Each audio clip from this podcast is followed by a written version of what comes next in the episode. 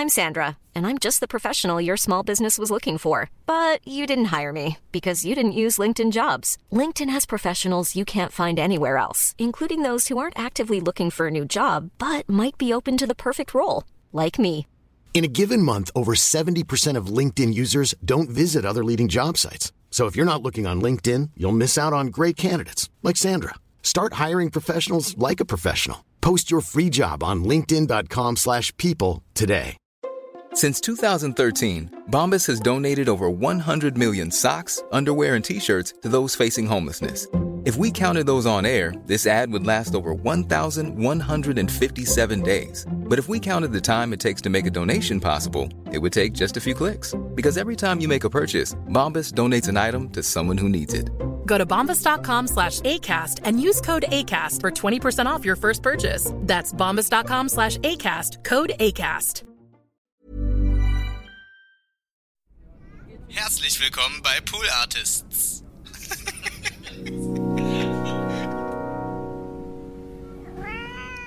Und dann war ich in der Uni und die waren auch viel jünger. Und ich habe ja viel Geld verdient, ne? Und ich hatte eine super Wohnung. Und ich weiß noch, wir mussten ein Referat vorbereiten. und die kannten mich aber nicht aus dem Fernsehen oder so. Ja. Und dann kamen die in meine, meine Wohnung. Ich war schon viel älter und ich hatte ja einen richtigen Beruf. Und das war halt eine Dachgeschosswohnung in Kreuzberg, eine richtig tolle Wohnung und so. Ich sah damals echt milchgesichtig aus. Ich sah auch noch nicht viel älter aus. Ja. Äh, Die, also äh, ich war älter, aber ich glaube wirklich, dass ich nicht so viel älter aussah. Ja. Und dann, da- da- das war für die so ganz merkwürdig. Also, dass ich überhaupt so eine alleine wohne, weil die wohnen, und dann war das so, ein, so eine Wohnung. Und die dachten, ich müsste irgendwie reich sein oder, oder so. industriellen Sohn oder, die wussten ja nicht. Ich habe auch nie verraten, was ich mache. Also, ich habe nie gesagt, wir haben dann irgendwie über, über Machiavelli ein Referat vorbereitet.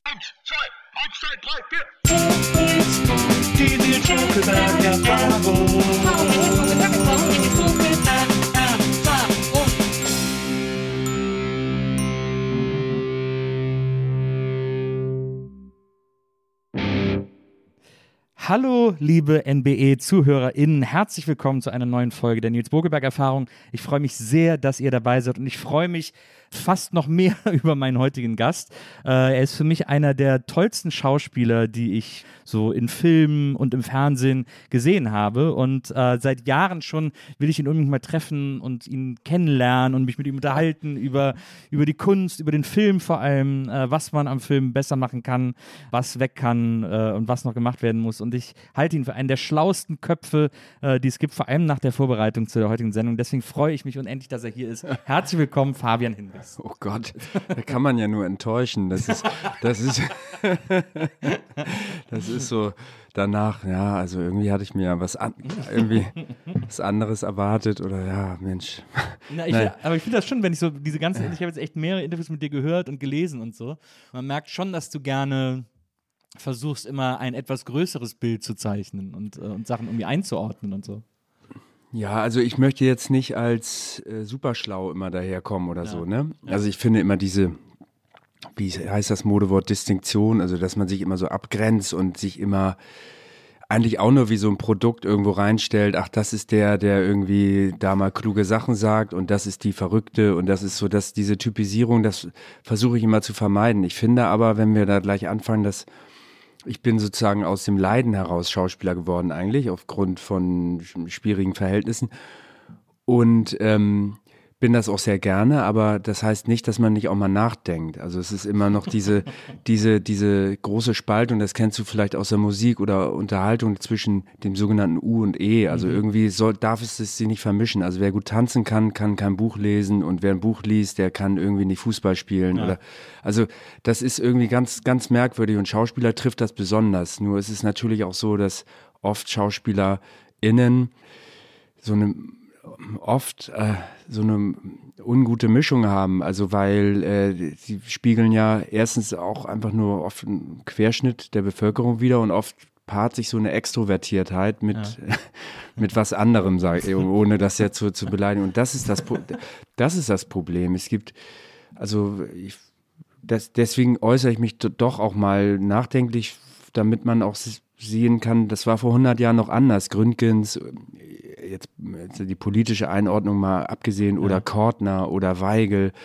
die haben, waren Intendanten, haben Regie geführt, haben Bücher geschrieben. Nicht, dass ich solche mich damit jetzt direkt vergleiche, aber auf jeden Fall gab es diese, diesen engen Blick auf, auf, auf, auf die Menschen, die eben den Beruf ausüben, nicht so sehr. Aber das, glaube ich, hängt auch damit zusammen, dass dieser enge Blick ja auch auf andere Menschen fällt, eben auf Spezialisierung, auf Berufe, auf Berufsidentitäten. Wenn man in, an die Pubertät denkt, da, also ich habe mal gelesen, George Michael hatte dann deswegen noch so viele Freunde von früher, weil die ihn eben als den Georgie, also ohne Beruf, die, der, der war einfach, die hatten schon Verdacht, dass er irgendwie schwul ist.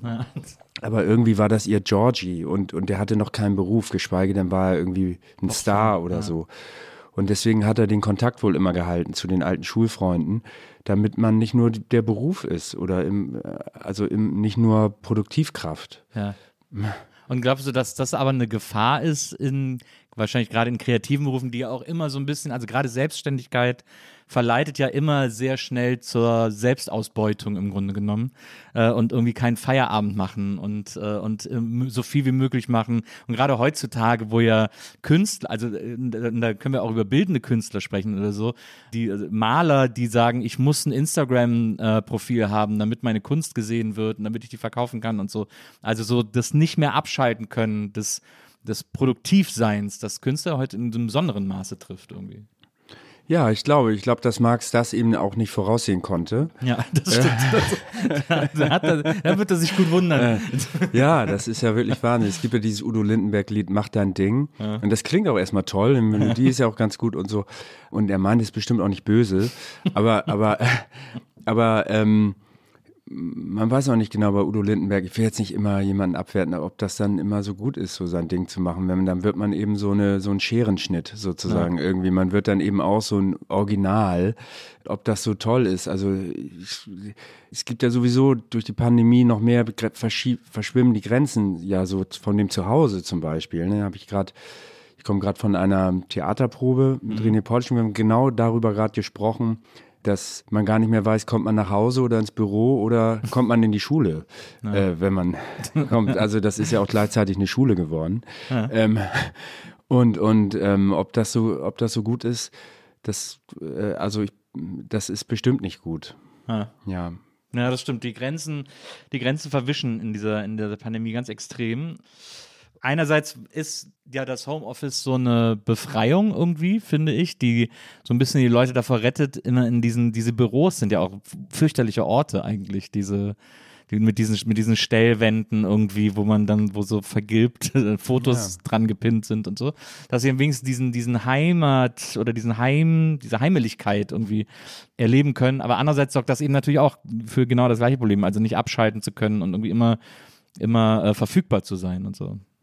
Ja, und ich kann mir, also ich zum Beispiel habe die Erfahrung, wir haben jetzt, äh, äh, ohne jetzt äh, so, zu, wir haben keine, kein kleines Zuhause. Ja. Äh, aber ich, ähm, zum Arbeiten fahre ich immer woanders hin. Das heißt nicht, dass das jeder sollte. Ne? Viele äh, Pendler haben sich bestimmt sehr gefreut, ähm, Ja. dass sie zu Hause sein konnten. Meine Frau ist Psychoanalytikerin und hat viele so Seminare auch.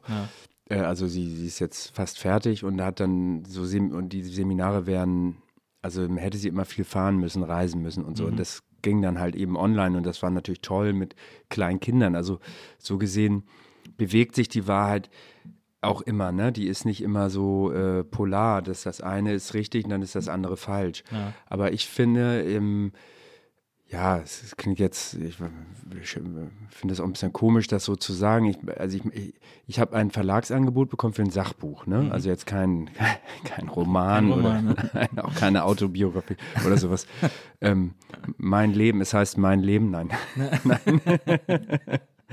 ähm, und dann habe ich das zu Hause so ein bisschen probiert und ich ähm, mache wirklich alles, nur das dann nicht. Ich mache wirklich fünf Wäschen, dann putze ich noch, obwohl ich nie putze. Ich mache wirklich alles. Aber das ist ja so ganz typische ja, Prokrastination. ich, ich, so. ich, ja. ich äh, koche ganz ausgefeilt, obwohl ich nie koche. Also ja, wirklich. Ich habe gemerkt, ich mache wirklich.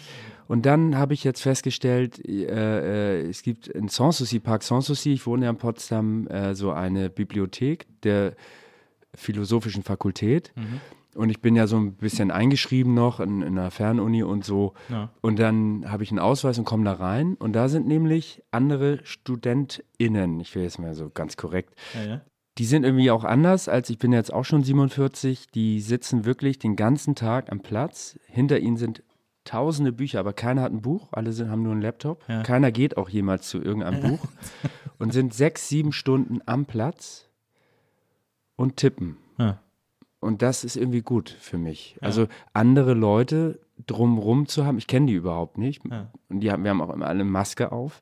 Man sieht die auch gar nicht. Man spürt nur, das ist ein irgendwie anderes Leben um einen herum. Und ja, für, mir tut das ganz gut. Es gibt ja auch Leute, die in Zügen schreiben oder in Cafés, die das eben nicht zu Hause können. Aber ich beneide auch Leute, die, äh, sei es nun Homeoffice oder oder eben schreiben oder, oder irgendwas produzieren, wie ihr, die das können. Ja. Na, ich verstehe das total gut. Ich, ich, als ich mein erstes Buch geschrieben habe, so ein Buch über so Musik oder Popmusik, da bin ich auch immer ins Café gegangen tatsächlich, wo auch, also wo aber auch so ein Workspace war, irgendwie, wo alle Leute quasi nur am Laptop saßen und geschrieben haben. Das beruhigt einen wahnsinnig und dann kann man sich so, Ja. kann man sich so gut darauf konzentrieren. Im Zug schreibe ich zum Beispiel total gerne, weil Ja. ich da kein gutes Internet habe. Da bin ich dann sowieso nicht abgelenkt und dann kann ich mich da irgendwie auf, auf Textarbeit konzentrieren sozusagen. Deswegen kann ich das super nachvollziehen, dass man da besser schreiben kann als zu Hause irgendwie. Also ja. Ich liege aber auch manchmal mit dem Laptop wirklich im Bett in der ungemütlichsten Stellung und schreibe da, wenn ich irgendwie, weiß ich nicht, wenn ich das Gefühl habe, da jetzt gerade irgendwie schreiben zu müssen. So. Also es ist ganz unterschiedlich. Deswegen verstehe ich das aber, dass man das, also auch dieses Prokrastinieren, dass der Haushalt glänzt wie nie zuvor, wenn man irgendwie was schreiben muss, das kenne ich tatsächlich auch sehr Und die gut. Selbstvorwürfe dann, ne? Die Naja. Der, der sowieso immer leicht vorhandene Selbsthass. Zum Beispiel bei mir. Und dass der dann so, man kann ja niemandem die Schuld geben. Also so, und ich habe, ja, ach egal, aber es ist, äh, ähm, ja, ach, naja. Ich finde, was ich bei dir immer so super finde, wenn ich so Interviews mit dir lese, ist, du äh, hast ja gerade eben auch angefangen mit dieser Distinktion und diesem sehr deutschen Unterscheiden von E und U, ähm, äh, Unterhaltung und ernsthafter äh, Kunst sozusagen. Und du machst diesen Un- Unterschied ja nie. Also, oder zumindest im, im Gespräch oder im Interview versuchst du zu vermeiden, diesen Unterschied zu machen, indem du alles nebeneinander stellst. Du, du sagst irgendwie, mein Lieblingsfilm ist Nackte Kanone. Ähm, Ach so, ja, stimmt. Habe ich das gesagt? Ja. Du, ist das noch Ja. so? Weiß ich nicht. Hast du mal. Hast Ja, also es wurde der Lieblingsfilm. Du hast ja auch sehr viel Plakate hier, Ja. sehe ich. Also ob es den Lieblingsfilm, die Lieblingsband, die Lieblings, das ist ja so schwer zu sagen. Aber ich habe das natürlich auch ein bisschen pointiert gesagt, weil man erwartet natürlich, wenn man jetzt nicht nur Schrottfilme macht ne, als Schauspieler, erwartet man, dass man sagt, ja Godard, Truffaut oder Tarkovsky. Ne? Man, also genau, dass man so sagt, äh, Film ist Skulptur in der Zeit. Das stimmt ja auch au- auf eine Art. Aber damit markiert man sich ja als jemand, der mit dem guten Geschmack. Und man selber ist also mindestens dann so wie Truffaut oder so selber, weil man ist irgendwie so ein Kumpel von dem, man, man ist ein Bruder im Geiste oder sowas.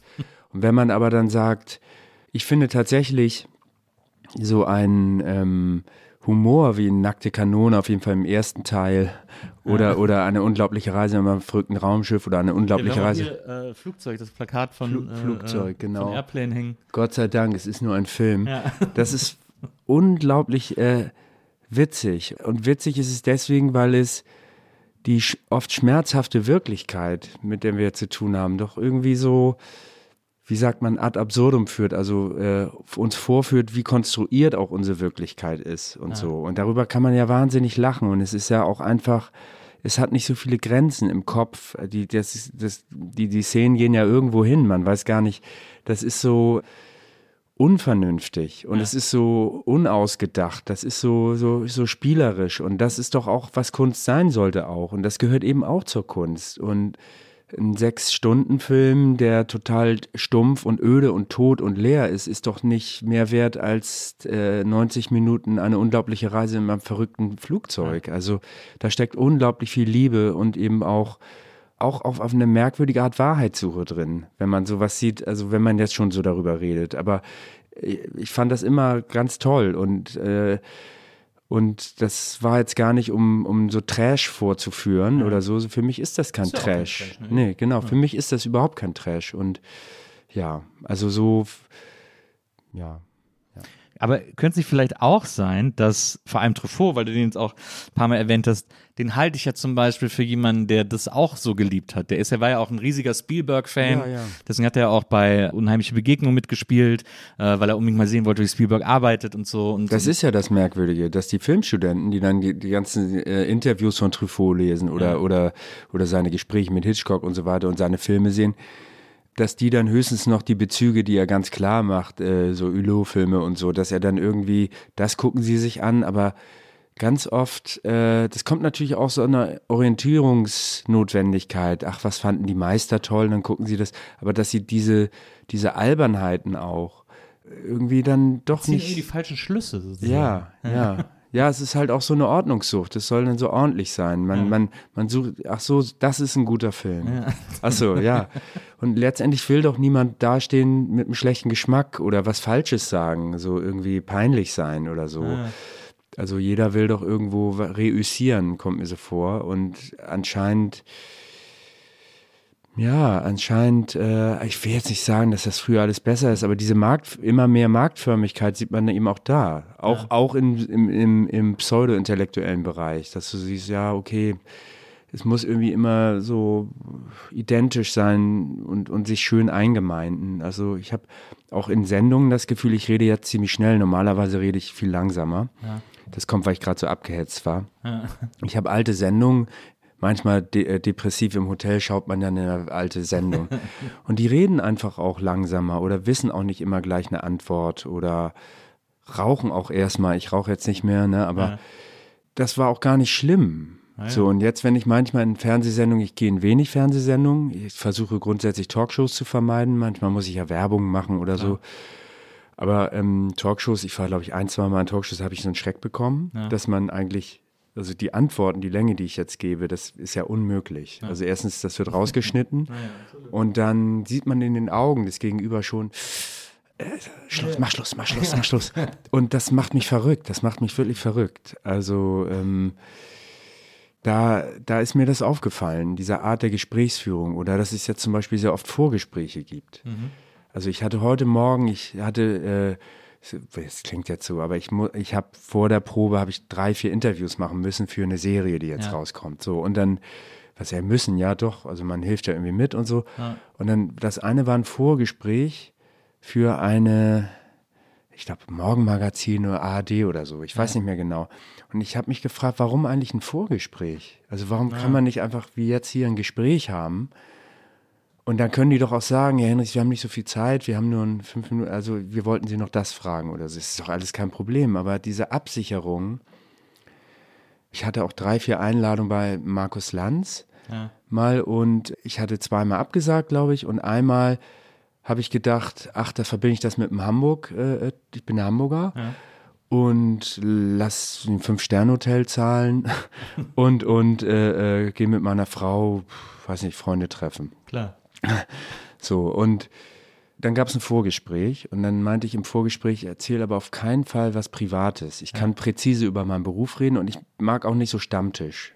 Ich hatte natürlich, mir war ja klar, dass Markus Lanz ist ja einfach Stammtisch. Also da redet ja jeder über irgendwas. Na klar sind in der Pandemie jetzt vermehrt Experten da gewesen, was ja auch in Ordnung ist, aber dann sitzt dann eben auch mal irgendein, was weiß ich, Fußballer, der was sagt zu nichts gegen Fußball, also so, obwohl, ja. Also ich kann präzise über bestimmte Dinge reden, aber über bestimmte habe ich eine Me- Meinung, aber ja.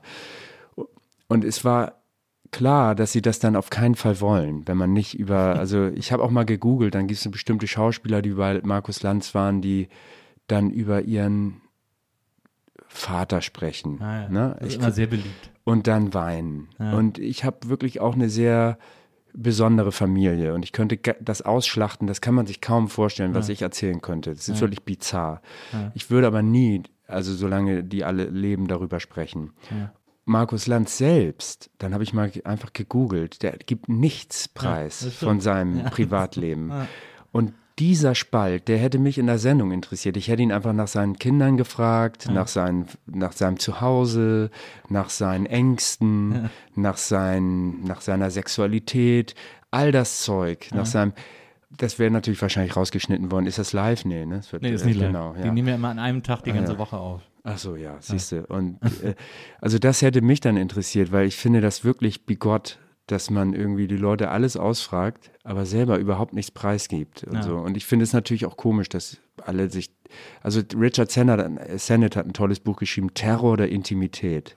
Das ist wirklich ein tolles Buch, weil es, es er hat auch was jetzt mit der Post, also Pandemie oder vielleicht später Postpandemie zu tun, dass diese öffentlichen Rollen, die, die so notwendig sind für uns, dass man auch mal spielerisch damit umgeht, sich einen gestreiften Anzug anzieht oder so. Mhm. Jetzt bin ich nicht, nicht um aufzufahren, dass man verschiedene Rollen hat. Ein Arzt im Krankenhaus hat eine Rolle. Ich habe jetzt auf eine Art auch eine Rolle. Ich rede jetzt zwar einigermaßen natürlich oder so, aber mhm. natürlich anders mit dir. Wir kennen uns ja nicht wirklich als ja. zu Hause und so. Und das sind eben öffentliche Rollen und die sind nicht verlogen oder man tritt auch nicht nur als Verkäufer auf, sondern die machen, die, die befreien uns auch von dieser merkwürdigen Intimität, die ja vermarktet wird überall. Sondern das ist doch super, wenn jemand spielerisch mit der Wirklichkeit umgeht und man, man dann so das auch lustig findet oder so. Ja, finde ich auch. Es gibt ja auch immer mal wieder Künstler oder MusikerInnen oder auch SchauspielerInnen, die auch jedes Mal irgendwie andere Geschichten erzählen, wie sie groß geworden sind oder Bands, die jedes Mal eine neue Entstehungsgeschichte erzählen und so, mhm. einfach weil sie, weil das denen egal ist, ja. da sozusagen die Wahrheit zu erzählen oder so. Und das finde ich auch super, weil das ja, weil darum geht's ja gar nicht. Es geht, eigentlich geht es darum, dass es eine gute Geschichte ist, wenn man es öffentlich erzählt. Ja, es gibt vielleicht ein paar Erzählungen. Zum Beispiel, wenn Pola Kinski ein Buch schreibt darüber, wie, wie Klaus Kinski sie missbraucht hat, ja. die es gibt bei Kant diesen tollen Begriff allgemein subjektiv, mhm. die ganz subjektiv sind und wirklich sehr intim, ja. aber irgendwie allgemein sind, weil sie vielen Leuten helfen, mhm. weil, weil sie anderen Missbrauchsopfern helfen, weil sie, weil sie dieses Schweigen und die Angst, die sie gespürt hat und dieses, diese lange Zeit, die sie brauchte, um den Kinder müssen ja ihre Eltern lieben, mhm. ab Geburt, dass sie diese lange Zeit, die sie gebraucht hat, diese diesen Sprung zu schaffen zu der Aussage, ich möchte den, der mich, der mir etwas antut, nicht lieben müssen. Ja. Also das kann ja vielen Leuten sehr, sehr helfen. Und das ist irgend, das ist etwas anderes, finde ich. Ja, man spürt, glaube ich, schon richtig, also ich meine, dass man spürt, ob jemand einfach nur, ich hab, kann das vielleicht nochmal den Begriff wieder aufgreifen, als Verkäufer auftritt, hm. aber nicht als direkter Verkäufer. Also das ist ja auch nichts. Wenn du jetzt ein Album, Buch rausbringst, kannst du ja sagen, übrigens kommt mein Buch raus, warum denn nicht? Ja. So, okay. Ja. Aber wenn man dann so tut, als sei das jetzt was ganz äh, ungeschäftsmäßiges ja. und, und, und, und freut sich schon auf die Schlagzeilen und dass man dann mit dir mehr Werbung verkaufen kann und höhere Gagen kriegt und ja, aber die Leute zahlen ja auch einen hohen Preis dafür, langfristig. Du hast ja wenn man dich so darüber reden hört, immer ein relativ ambivalentes Verhältnis auch zu deinem Beruf. Also die Schauspielerei, du machst es, also du machst es ja quasi zu deinen eigenen Bedingungen und zu deinen eigenen Terms und hast dann auch, gibt es diese Geschichte, wo du bei so einer äh, Serie oder einer Reihe äh, äh einfach im dritten Teil keine Lust mehr hattest mitzuspielen und die, die das Doppelte geboten haben, du hast gesagt, nö, will so, ich nicht. Ja, und dann, und dann haben die dich, haben die dich fast wie ein Verräter behandelt oder wenn sie dich gesehen haben und gesagt, wieso hast du nicht mitgemacht? Also konnte, haben dich angeschrien, hast du erzählt, äh, warum ja. du nicht mehr, warum du nicht mehr mitmachen würdest. Also das dann so auch so persönlich nehmen, wo man denken würde, na ja, wenn jemand keine Lust mehr hat, lass ihn doch ziehen irgendwie. Das ist ja auch so ein Aspekt dessen, dass vielleicht auch manche Leute den Beruf als Aufgabe zu ernst nehmen oder so. Also eigentlich merke ich, je länger ich den Beruf, ja, oder, oder das, das, das mache, desto mehr genieße ich das eigentlich. Das hängt aber mit vielen Dingen zusammen. Einerseits kann ich mir das auch also eigentlich aussuchen. Mhm. Bin also nicht so abhängig davon, was jetzt, wie gerade die Nachfrage ist oder so. Ne? Natürlich bin ich völlig unabhängig, aber grundsätzlich kann ich das schon auswählen. Dann gibt es einen, ähm, je älter ich, gibt es einen Grund, je älter ich werde, desto mehr genieße ich diese, diese, ich habe das mal, äh, diese hm, Gaga-Momente so zum Beispiel, also dieses im Moment sein, die Gegenwärtigkeit, die man in dem Beruf, äh, auch wenn man viele Takes wiederholt, ist es ja doch immer neu.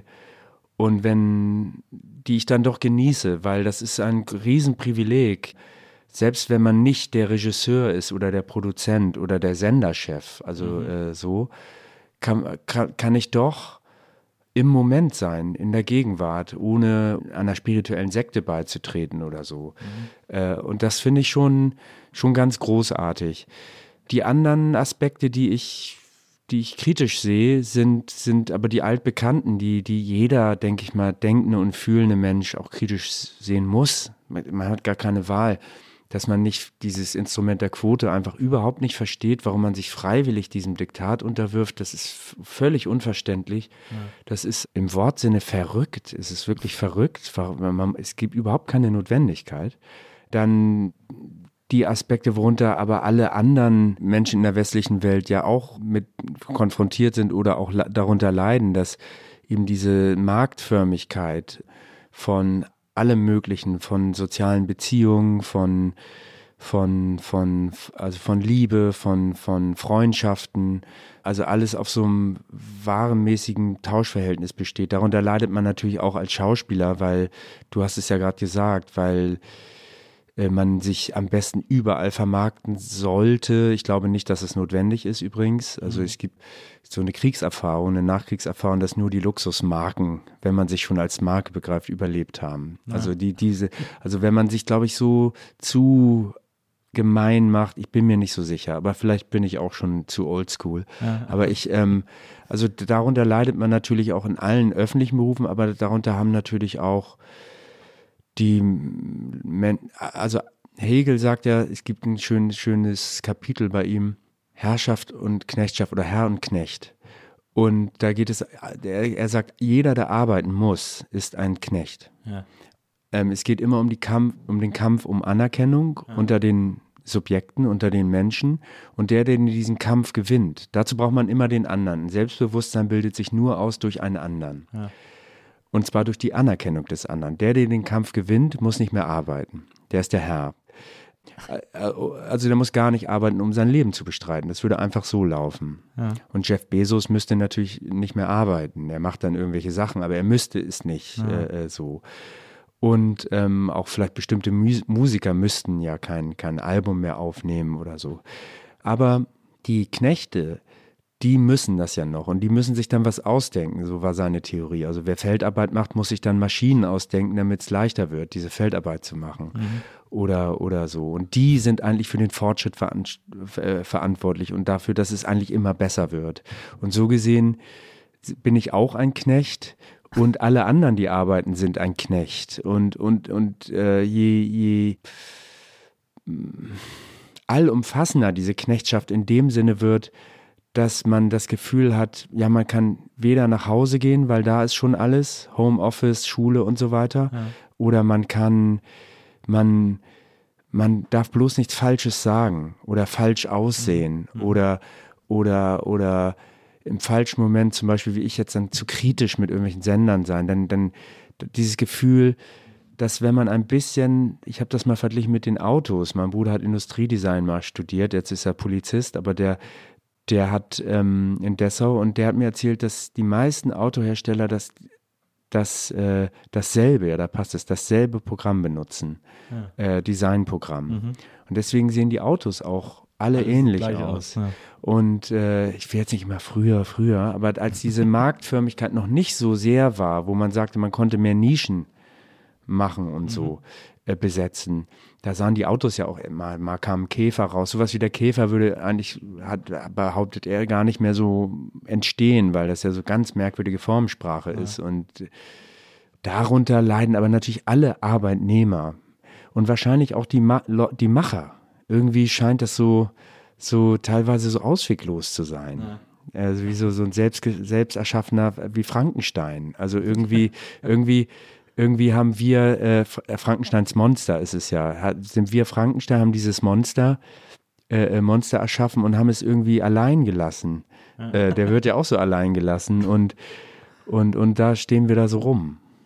Aber das ist ja, wenn man es jetzt vergleichen würde mit dem, mit dem deutschen Film oder im deutschen Fernsehen, also im, im Fernsehen, äh, wahrscheinlich vor allem öffentlich-rechtlich, aber, aber auch äh, private äh, Serien oder, oder Fernsehfilme, da ist es ja, da hat man ja auch das Gefühl, dass die dass sie so ein paar Programme alle miteinander teilen und alle das gleiche benutzen, weil es halt immer also wenn es kein Krimi ist, musst du es fast gar nicht anbieten, weil, äh, weil fast nur Krimis produziert werden oder im großen, äh, en gros zumindest irgendwie immer Krimi-Handlungen stattfinden und so und sich alles so ein bisschen am Tatort orientiert äh, und äh, von da aus irgendwie Abzweigungen nimmt und so. Das ist ja, das, das, das wäre dann so der Vergleich zu, zu deiner Branche quasi. Ja, also ich möchte ja gar nicht, das findest du aber auch im Theater zum Beispiel. Ja. Das scheint es überall zu geben. Ich möchte also gar nicht der Mekelheini sein, der, der Motz, Motzki, der so sagt, oh, weil ich finde es überall. Es ist eben im, bei den Autos so, es ist im Fernsehen so, es ist im Theater so, es ist auch in der Musik so. Du kennst dich ja äh, mit Musik, also in der, meine Frau kennt sich sehr gut mit Musik aus Ja. Wir gucken dann auch immer und so, aber irgendwie, ich weiß nicht. Also äh, einige Musiker sagen ja, dass die liege daran, weil alles ausformuliert ist. Es gibt schon alles und so. Aber ich bin mir nicht sicher. Es ist eben auch diese, ja, diese, diese, dieser große Anpassungsdruck, der ja einfach da ist. Und ähm, vielleicht habe ich auch leicht reden. Ich bin kein Senderchef oder so. Ähm, aber es gibt, also zum Beispiel, das ist aber nicht nur ein deutsches Phänomen. Also nehmen wir Breaking Bad, ich finde das wirklich eine tolle Serie und ich habe die lange nicht geguckt, weil ich dachte, ach, Krebserkrankung, Chemielehrer, das ist etwas, was mich nicht so, ja, äh, wo, wo ich irgendwie dachte, oh, hm, Hört sich erstmal so ein bisschen prätentiös an. Genau, Naja. prätentiös ist das richtig. Ich dachte so ein bisschen gebaut und naja. Ja. Und dann hat mich das doch richtig mitgenommen damals. Ich habe es dann nicht zweimal geguckt. Anthony Hopkins hat ja dem, dem Hauptdarsteller auch einen ganz langen offenen Brief geschrieben, dass es das Größte ist, was er je gesehen hat. Ja, so viel Kraft und so viel allegorische Kraft und das hätte er, diese, diese, das hätte er, das ist, und die, so wie ich das gelesen habe, ist es auch so entstanden, weil die Senderchefs einfach ein bisschen vergessen haben, vorbeizuschauen. Das war so ein Nebenprojekt, das musste man wohl irgendwie noch machen und die erste Staffel war so nahezu abgedreht und dann haben sie das gesehen und da war es zu spät.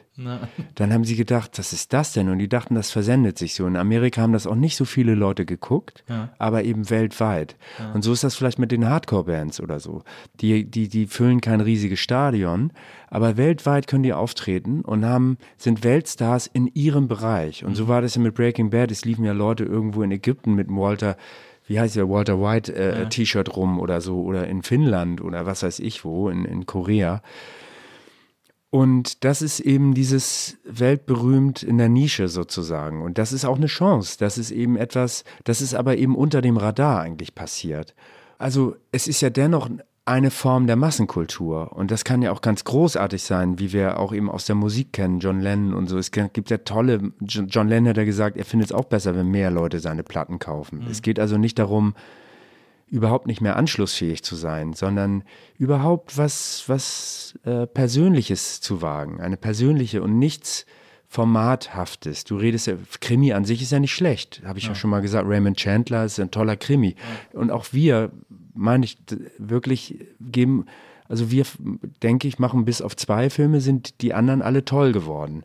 Weil da der Krimi, ja, mal ist es spannend, mal nicht, aber es, es, es geht einfach um andere Dinge, die wir da wollen. Es sind auch wirklich Filme, die haben einen hohen ästhetischen Anspruch, eine ho- äh, Bildsprache und so. Wir machen auch nur einen Film im Jahr zum Beispiel. Und da, da geht das. Den, den Tatort. Ja, äh, ich bin ja auch im Nebenjob Tat, Tatortkommissar.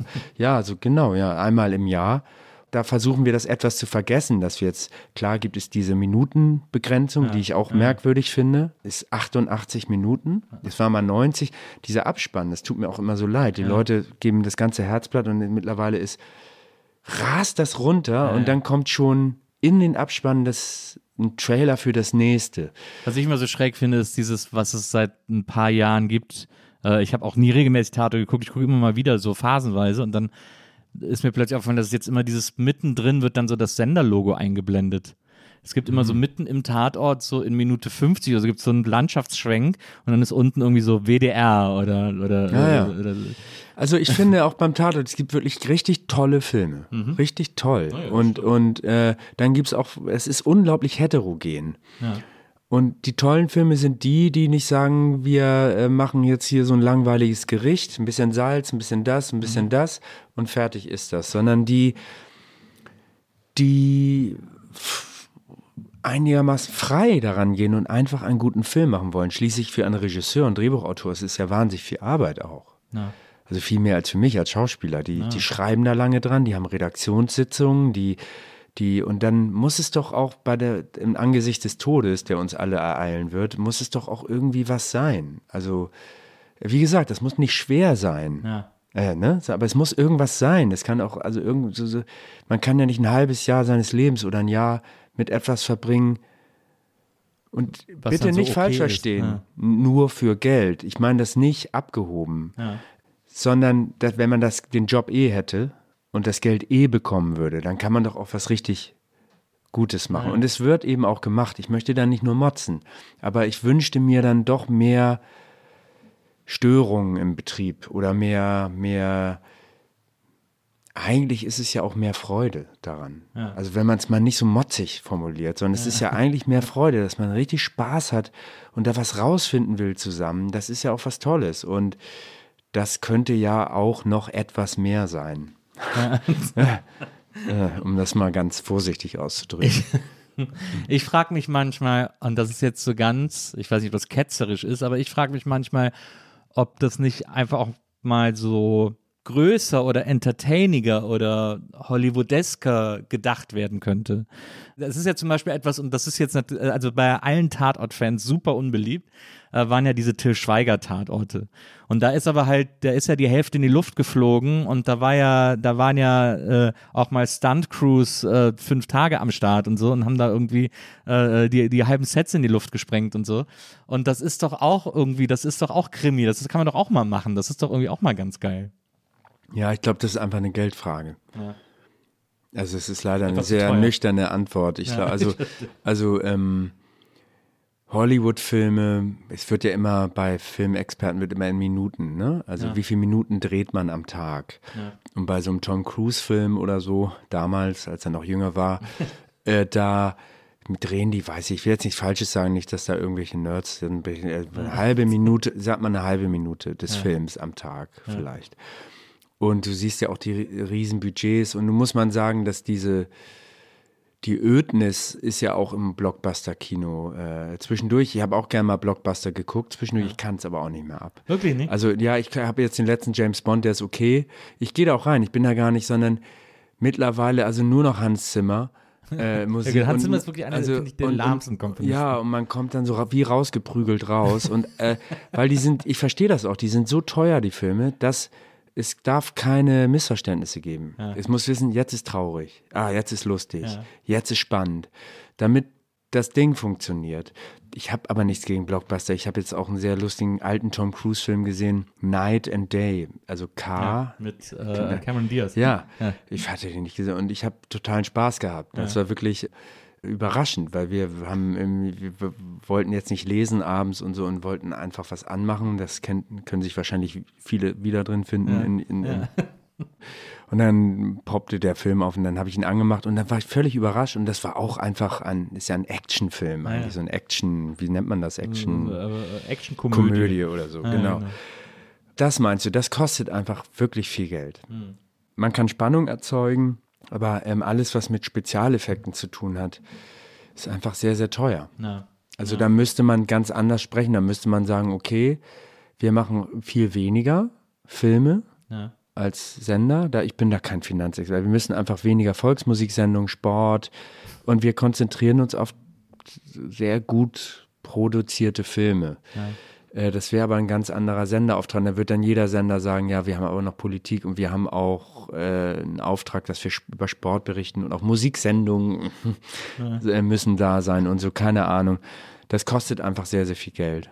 Und deswegen kann, außer die Filme, die in Babelsbergen, das sind ja auch internationale Produktionen, kann, können die Deutschen damit einfach nicht, nicht, äh, konkurrieren. Das ist zu spät. Das wird auch, also ja, und ich, so, aber das muss auch gar nicht sein. Es gibt ja auch wunderbare, zum Beispiel, ich habe Der Rausch gesehen jetzt. Also ich weiß nicht, ob, ich, ich fand ihn äh, äh, großartig. Es gibt auch Leute, die finden ihn total langweilig oder vorhersehbar und äh, von jeder Figur wird was abgearbeitet und so. Das ging mir überhaupt nicht so. Und der ist ja nicht teuer, der Film. Ich weiß nicht, wie teuer er war. Okay, äh, wir haben Mats äh, Mikkelsen wird, ja. wird vielleicht auch etwas Geld verdient haben, aber grundsätzlich ist der nicht teuer, das siehst du. Also der ist schön gefilmt und so, aber der ist also für mich ein wunderbarer Film. Und er, er ist einfach vom Sujet her größer. Als da, also das meinst du vielleicht auch. Ja. Also es fängt ja schon so mit so einem Kierkegaard-Zitat an, dass das Leben, ein Traum, die Jugend, der Inhalt dieses Traums. Und da ist man schon, also du siehst halt die Jugendlichen, wie sie mit so einem Bierkastenlauf um See machen und, und kotzen ja. und lachen und, und im Rausch sind, also wirklich im Rausch. Dionysisch und, und selbstvergessen und zusammen und all das, was weggeht später, wenn man älter ist. Und man guckt sich das an und es geht ja auch um Menschen in diesem Film, die El Eltern sind, die Kinder haben, ihre Kinder auch lieben. Einige sind auch alleinstehend, aber eben Mitte, Ende 40 sind oder weiß nicht, vielleicht sogar über 50. Und das so lange nicht gehabt haben, dieses Gefühl, einfach im Rausch zu sein, ja. einfach, einfach diese, das gute Leben wieder zu haben, die Lebensfreude, der und und das ist ja ein ganz großes Thema und es ist äh, es geht wirklich um den Sinn des Lebens, um das um den Tod, um Vergänglichkeit, um um den Verlust der Jugend, um die Trauer darüber, um da, wie, wie kann man in einem Leben voller Verpflichtungen und voller Normierungen, die man eben machen muss, Geld verdienen, Berufe, irgendwie einkaufen, äh, so. Wie kann man da, da noch, noch nicht nur so eine Schaumkrone des Lebens, mal irgendwie was Schönes einmal im Jahr, sondern wie kann man da so, so was haben täglich oder zumindest einmal, zweimal in der Woche, etwas, was, wo man das Gefühl hat, lebendig zu sein. Ja. Es geht eigentlich in dem Film darum, wann, wann fühle ich mich lebendig? Und das ist ein großes Thema. Und das, so sehe ich das, wäre die Zukunft des deutschen Films und der ja. Serie. Dass man sich so größere Themen sucht und die kommen aber immer von innen. Ja. Da hat der, der Winterberg hat dann gesagt, okay, keine Ahnung warum, man müsste mit ihm drüber reden. Das war ja beim Das Fest auch schon so. Ja. Okay, wie, das, darüber möchte ich einen Film machen. Und dann ist das sehr gut geschrieben, sehr gut gefilmt, aber echt einfach. Und es ist ein Welterfolg. Natürlich, ja. Mats Mikkelsen ist ein Star, ja und wir haben keinen so deutschen Star. Okay, mhm. muss man gucken. Aber dennoch ist es auch, gibt es auch dänische Serien, schwedische, die nicht einen Star im Zentrum haben, die auch sehr gut funktionieren in dem sogenannten Streaming. die aber einen fesseln, weil die Sujets, wie du sagst, die sind größer, die sind existenzieller, die sind da ist die Spannkraft einfach höher. Ja. Und, und sie sind nicht nachgemacht. So ein Film wie Der Rausch ist einfach nicht nachgemacht. Ja, hast, also man kann ihn auch nicht so gut finden, aber er ist nicht nachgemacht. Er ist einfach eigen. Ja. Hast du schon Licorice Pizza gesehen? Von nee. äh, Paul Thomas Anderson, der neue Film? Nee. nee. Der ist auch ganz toll. Das ist so eine Coming-of-Age-Story. Aber, Ach so, der hat einen neuen Film, okay. Ja, das, also mein großer Lieblingsregisseur, muss ich auch dazu sagen. Ja, ist ja, da äh, sehr äh, befangen. Ähm, aber äh, der ja, das ist, ist, ja auch ein richtig toller Regisseur. Ja. Also richtig toll. Ja, finde ich auch. Und der hat so eine, der hat so eine Leichtigkeit wieder gefunden. Sein letzter Film äh, am Seid oder der Seidene Faden, das war ja eher so eine kompliziert ja, ja. nachvollziehbare Studie im Daniel Grunde genommen. Genau. Ist, äh, Daniel Day-Lewis ist übrigens der Schauspieler, der am dezentesten rüberkommt. Ja. Und das ist jetzt nicht nur böse, der wirklich jede Tussi am Set angreift.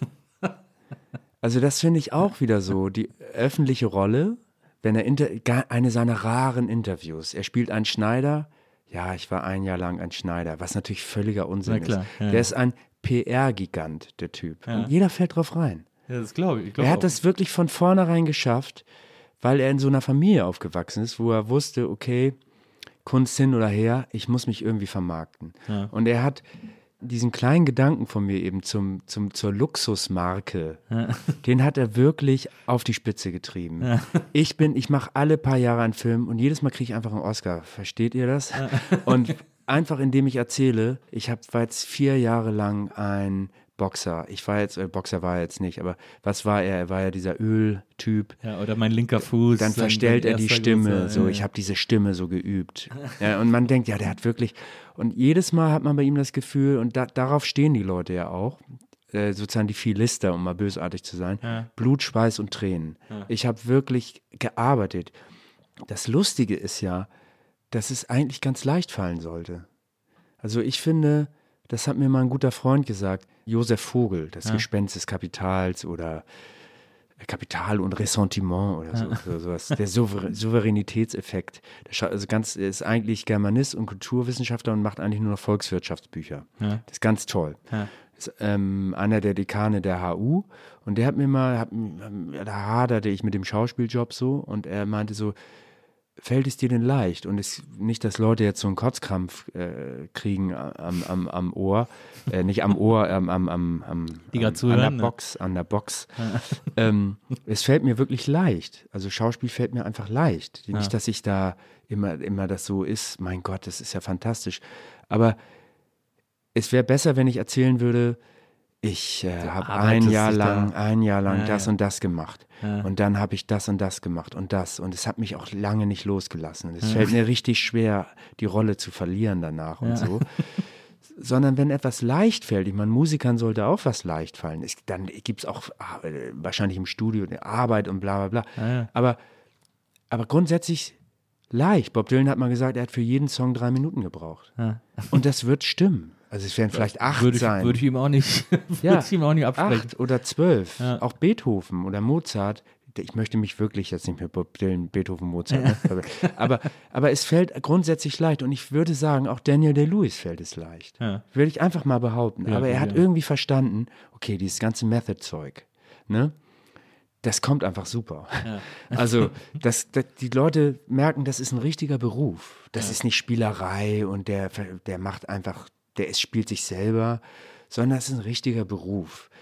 Und es ist ein ehrenwerter Beruf. Und ich arbeite hart. Ich arbeite wie ein Bergmann, richtig hart. Also handwerklich Genau, sozusagen. genau. Ja, Ich bin deswegen, äh, ich bin, ich mache auch, wenn ich keinen Film mache, bin ich Schuhmacher. Ja. Das, Ich meine, es ist eine geniale PR-Strategie. Ja. Wahrscheinlich hat er noch nie einen Schuh in seinem Leben und den kann man noch nicht mal anziehen oder so. Aber, aber, aber er sagt, ich bin Schuhmacher. Äh, und alle denken, ja, ja, das ist jemand, der, dem geht es wirklich um die Sache. Dem geht es nicht. Bei Schauspielern wird ja immer vermutet, die haben erstens eine narzisstische, schwere narzisstische Störung und eigentlich können die gar nichts. Das sind so tu nichts gut. Bo- Brotlose Kunst oder noch nicht mal Kunst. Das sind einfach Selbstdarsteller. Ja. Und das stimmt aber nicht. Also ich stelle mich nie in Filmen dar. Aber er hat, der Daniel Day-Lewis oder alle Method-Typen haben herausgefunden, okay, wenn ich sage, ich gehe, entferne mich so weit wie möglich in, dem, in meinen Äußerungen von mir selbst, Ja. dann werde ich dieses Stigma los vom Selbstdarsteller, vom Tu nicht gut, vom, vom, vom Spacken eigentlich, sondern ich bin richtig, richtiger Arbeiter und das, das, das wirkt einfach, das läuft total gut. Aber wenn man sagt, mir fällt das leicht, mir bringt das Spaß, auch die traurigen, auch die, auch die dramatischen Filme, und ich habe kein Problem, abends dann Freunde zu treffen. Ich, hab, äh, äh, ich, ich bringe da nichts, ich, ich muss da nichts loswerden. Das ist, das ist irgendwie Das ist verdächtig. es ist weniger wert. Ja. Es ist, und das ist doch verrückt. Das, Ja, ist, so, total. das ist so protestantisch. Also, ja. Eine protestantische Arbeitsmoral. Ähm, Hm. Ich glaube, dass sogar Daniel Day-Lewis, wenn ich mich recht entsinne, nach dem seidenen Faden gesagt hat, dass er sogar überlegt, jetzt die Schauspielerei aufzugeben und nur noch als Schneider zu arbeiten. Nur noch, nur noch Frauen abzuschleppen. Ich weiß das wirklich aus sozusagen erster Hand. Ja. Das ist jetzt nicht nur, es ist einfach, soll er doch machen. Ich meine, es ist nicht moralisch. Aber dieser ehrenwerte, hart arbeitende Method Actor, der hat vielleicht ganz andere Interessen. Vielleicht ist es einfach ein super Ding, äh, Weiber abzuschleppen oder so. Also wirklich, also jetzt mal so ganz inkorrekt. Das ist einfach, das passt halt nicht ins Bild, oder? Man würde von Daniel Day-Lewis denken, ein ernsthafter, scheuer Typ. Der gräbt die alle anderen, lässt er sie fallen wie eine heiße Kartoffel. Wirklich. Der hat einen Sohn mit einer Schauspielerin. Da hat er 15 Jahre lang verleugnet. Der hat keine Alimente gezahlt. Ich meine, der ist mehrfacher Millionär. Der hat keine Alimente gezahlt. Der arme Junge. Was für ein Arsch. Wo der Vater ihn ablehnt. Dann hat er ein Bild gesehen und der Sohn sieht wirklich aus wie er selbst. Wie Daniel Day-Lewis, als er jung war. Ja. Da hat er ihn geliebt. Ja, okay. Und jetzt lässt er sich immer auf Moden schauen mit ihm. Also ich, Entschuldigung, ich will jetzt gar nicht hin, ich finde ihn als noch ein toller Schauspieler und so, wirklich, wirklich. Aber, aber ja, weiß ich nicht. Menschlich schwierig. Ja, und das Menschlich würde man nicht denken. Schwierig. Ja. Und deswegen äh, scheint PR einfach wahnsinnig wichtig zu sein. das stimmt. Ich glaube auch, also Selbstvermarktung. Also ähm, ich mache das natürlich auch alles. Ich bin jahrelang immer, bereite ich mich vor und Ja, bei dir ist ja auch das Gute, das, also äh, das Praktische, dass du ja auch immer sagst, du sprichst eigentlich nicht über Privates oder über Kindheit oder so. Das kannst du dann in 10, 15, 20 Jahren, kannst du richtig schön das Buch rauspfeffern und zu Lanz überall hingehen und Wer äh, weiß, wenn ich pleite bin, äh, eben, äh, kannst äh, du nochmal richtig einen rausholen. irgendwie, ja, genau, wenn ich pleite bin. Ja, also ja, äh, mh, also ich weiß gar nicht, wenn ich jetzt alleinstehend wäre, würde es mir wahrscheinlich auch zuwider sein, ne? ja. Ich finde, fände das irgendwie eklig. Aber dann könnte ich es auch eher machen, aber ich lebe ja in so Familienverbänden. Ich kann ja nicht einfach irgendwelche intimen Sachen preisgeben. Ich habe da kein Recht zu. Ja. Also so sehe ich das. Ja, Aber das ist ich kann, ich erzähle schon mal was. Ich hatte einen Absturz, Bergabsturz oder sowas kann ich ja. schon erzählen. Ja, ja. Aber ich erzähle jetzt nichts über. Ich kann auch den Beruf meiner Frau erzählen. Du, oder äh, dass äh, ich zwei Kinder habe, aber das war es auch schon. Also Du hast ja, ich meine, das ist ja, du machst das ja immer zu eigenen Terms. Also du hast ja auch mal irgendwie geschrieben, an welche Schule du gegangen bist und äh, wie der Schuldirektor hieß, der dann da diese Theaterbühne gebaut hat in das Gymnasium und so. Ja. Äh, das ist, äh, Ach, du hast dich ja sehr gut vorbereitet. Ach, vielen Dank. Es war aber es war vor allem deswegen so lustig, das war ja in diesem, das war für so einen Fragebogen, den du ausgefüllt hast, für, ich glaube, für Blickpunkt Film oder so. Und du hast den dann ausgefüllt und die haben dann online geschrieben, ja, wir haben ja, wir schicken immer gerne den Leuten unseren sieben Fragen, Fragebogen rum. Leider hat Herr Hinrichs ihn ein bisschen zu ausführlich ausgefüllt, deswegen konnten wir ihn nicht drucken, können nur hier online, online abdrucken. Ach so, okay. Das fand ich mega witzig. Ja. Weil du, du hast einfach zu lange für die geantwortet. Da haben die nicht mit gerechnet, dass du da so viel reinschreibst. Ach so, ich wusste gar nicht, dass es eine Vorgabe gab. Ich weiß es Ja, gar ja. nicht mehr. Aber es kann sein, das ist ja auch okay. Ja, also auch. das ist auch okay, wenn die nicht so viel Platz haben. Ich habe da kein Problem mit. Aber ich, ich, du siehst es an meinem Antwort, mein Denken funktioniert einfach so, dass ich, also der Freund, auf den ich eben zu, schon zu sprechen gekommen, Josef Vogel, ne, der ist wirklich ein mutiertes Gehirn, Mhm. ne, wirklich. Und ich bin bestimmt nicht blöd, aber ich brauche, mein Denken ist assoziativ. Ja. So, und ich brauche also, du stellst die Frage, ich, ich assoziativ. So, oder ich müsste sehr lange still sitzen und nachdenken und dann könnte ich das auch etwas aufschreiben. Aber im Gespräch funktioniert das assoziativ. Ich muss so, und es gibt eben Menschen, die kurz Pause machen und dann einen Satz sagen oder zwei. Und das ist der Josef zum Beispiel. Und die, das, das ist einfach äh, nicht zu überbieten in der Prägnanz. So funktioniere ich aber nicht. Ja. Aber ähm, ist ja, ja, auch nicht zum schlimm. Beispiel Roger, nee, Roger Willemsen äh, äh, ähm, war der beste Freund von Josef Vogel, das kann ich glaube ich sagen. Und der hat, ist ja, ohne mich jetzt mit Roger Willemsen in einen Topf zu sch- schmeißen zu wollen, aber der hat ja auch sehr viel, also der hat sich auch im Reden immer daran, das Denken funktionierte beim Sprechen. Es gibt ja auch einen äh, theoretischen Text darüber von Kleist. Ich weiß nicht, was, den sollte man wirklich jeder lesen, weil der ist auch ganz kurz, zwei Seiten, über die allmähliche Verfertigung der Gedanken beim Reden. Ja. Also, dass man, er sagt, Mirabeau, also während der französischen Revolution vor dem Nationalkonvent, hat Mirabeau ja so eine ganz berühmte Rede gehalten. Und er ist sich sicher, dass er nicht wusste, als er das Wort ergriff, worü was er, worüber er, was er sagen wollte. So, er hatte nur eine dunkle Ahnung. Und daraus entwickelt Kleist diese, dass das Rad des Geistes, da, und dann kommt durch das Sprechen, wenn man nur eine dunkle Ahnung hat, kommt man irgendwann drauf. So, aber dadurch sind die Antworten etwas länger und das ist etwas aus der Zeit gefallen. Also ist wirklich so. ich, ich habe auch die Tendenz, immer sehr lange Antworten zu geben in Interviews und so. Und die werden auch echt fast immer zusammen äh, gekürzt oder, äh, oder geschnitten oder was auch immer. Aber ich habe, aber mir, mir geht es, glaube ich, ähnlich. Ich habe so eine, ich habe auch so eine Lust daran, auf einer, an einer, auf einer Fragestellung rumzukauen und rumzudenken und da auch mich eventuell im besten Falle selber zu überraschen mit einem Gedanken, der dann am Ende dabei rauskommt, den ich irgendwie interessant finden kann Ja. oder mit dem ich was anfangen kann oder so. Ja, genau. Das ist ja das, das ist ja eigentlich das. Ich habe zum Beispiel auch einen Freund, der äh, eine Professur hat und der jetzt äh, in äh, in Pakistan ganz lange dann an der Universität gelehrt hat äh, und jetzt irgendwo, ich glaube in Sri Lanka ist, ich will jetzt nichts Falsches sagen, aber irgendwie so an einer anderen Universität ist und äh, mit dem unterhalte ich mich so gerne, weil der mir im Denken auch wirklich haushoch überlegen ist.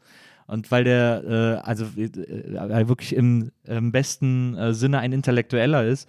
und ich da so viel von gewinne, wenn ich mich mit dem unterhalte, ähm, weil der halt nicht, der ist ja auch nicht von oben herab oder der findet mich ja nicht dumm oder so. Ich finde mich halt ihm gegenüber dumm, aber er empfindet mich nicht so oder, oder behandelt mich natürlich auch nicht so, sondern mag eben auch den Austausch mit mir über, über gewisse Fragestellungen und so. Und das finde ich, das ehrt mich dann so und das macht mir dann so einen Spaß. Da fühle ich mich so herausgefordert irgendwie.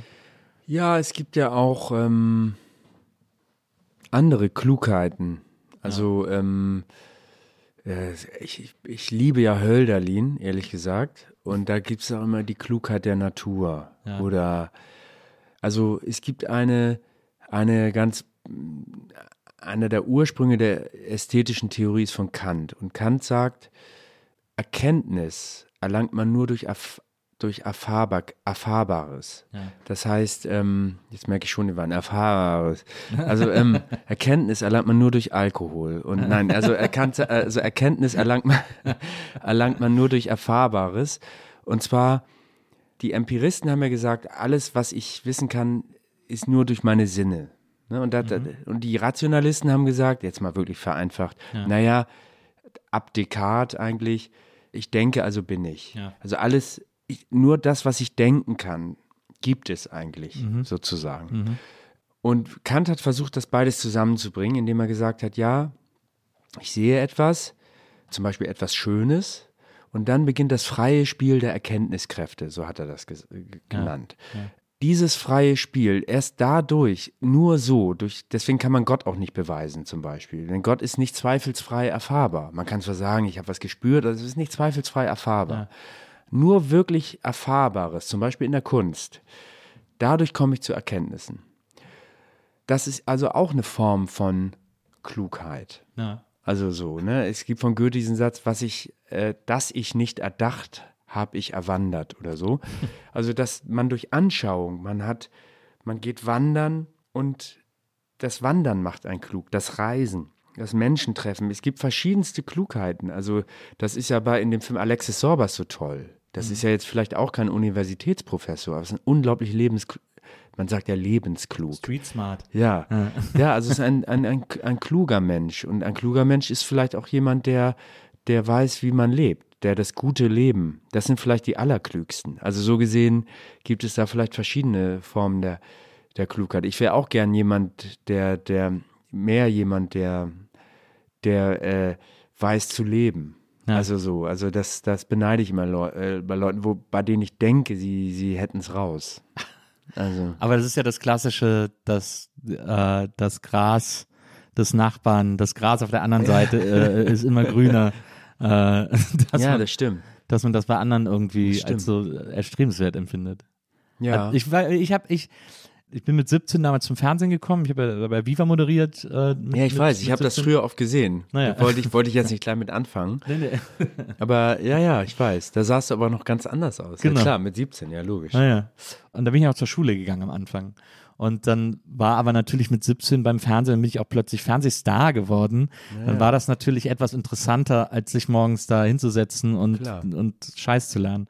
Und dann bin ich irgendwann einfach nicht mehr hingegangen und dann haben sie auch irgendwann gesagt, ja, du brauchst auch nicht mehr kommen und so. Dadurch habe ich gar keinen Schulabschluss. Also, weil das war so, ich hätte da in der 10 noch die mittlere Reifprüfung machen müssen, egal. Ich habe dadurch auf jeden Fall gar keinen Schulabschluss. Und das hat mich ungefähr ein Jahr später ab. Aber Hauptschule doch dann. Nee, gar nicht. Ich hab gar, weil ich habe nie offiziell irgendeine ja, okay. Schule abgeschlossen. So. Ah, ja. so ein Jahr später hat das mega angefangen, mich zu ärgern. Ich habe mein, hab mit meinem ältesten Bruder zusammen gewohnt, der äh, war auch immer so quasi einer der Schlauesten bei uns in der Familie, war auch der Einzige, der studiert hat, äh, irgendwie Informatik und so. Hat dann später mit deinem Bruder zusammen gewohnt? Genau. Das ist ja toll. Ja, das versuche ich. Mit dem habe ich immer Musik gemacht und so. Ja, Wirklich? Und ja. hast du noch guten Kontakt zu dem? Absolut, naja. Das ist ja beneidenswert. Ich habe drei ältere Geschwister. Das ist ja und, toll. Und der mit dem Ältesten habe ich immer, das war immer eine sehr enge Verbindung zwischen uns irgendwie so. Das, ja, das finde ich toll. Ja, das war auch echt super. Das, das wünsche ich mir, ich will jetzt nicht zu intim ist, das wünsche ich mir aber eigentlich für alle Kinder, dass sie sich so gut verstehen. Ja, absolut, finde ich auch. Und, äh, und, und weil der aber auch, von dem habe ich auch mal ganz viel gelernt, der war auch immer sehr schlau.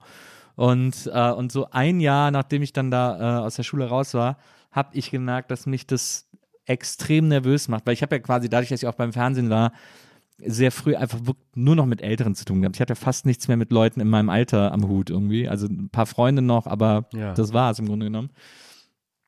Immer mit Älteren zu tun und natürlich waren alle schlauer als ich.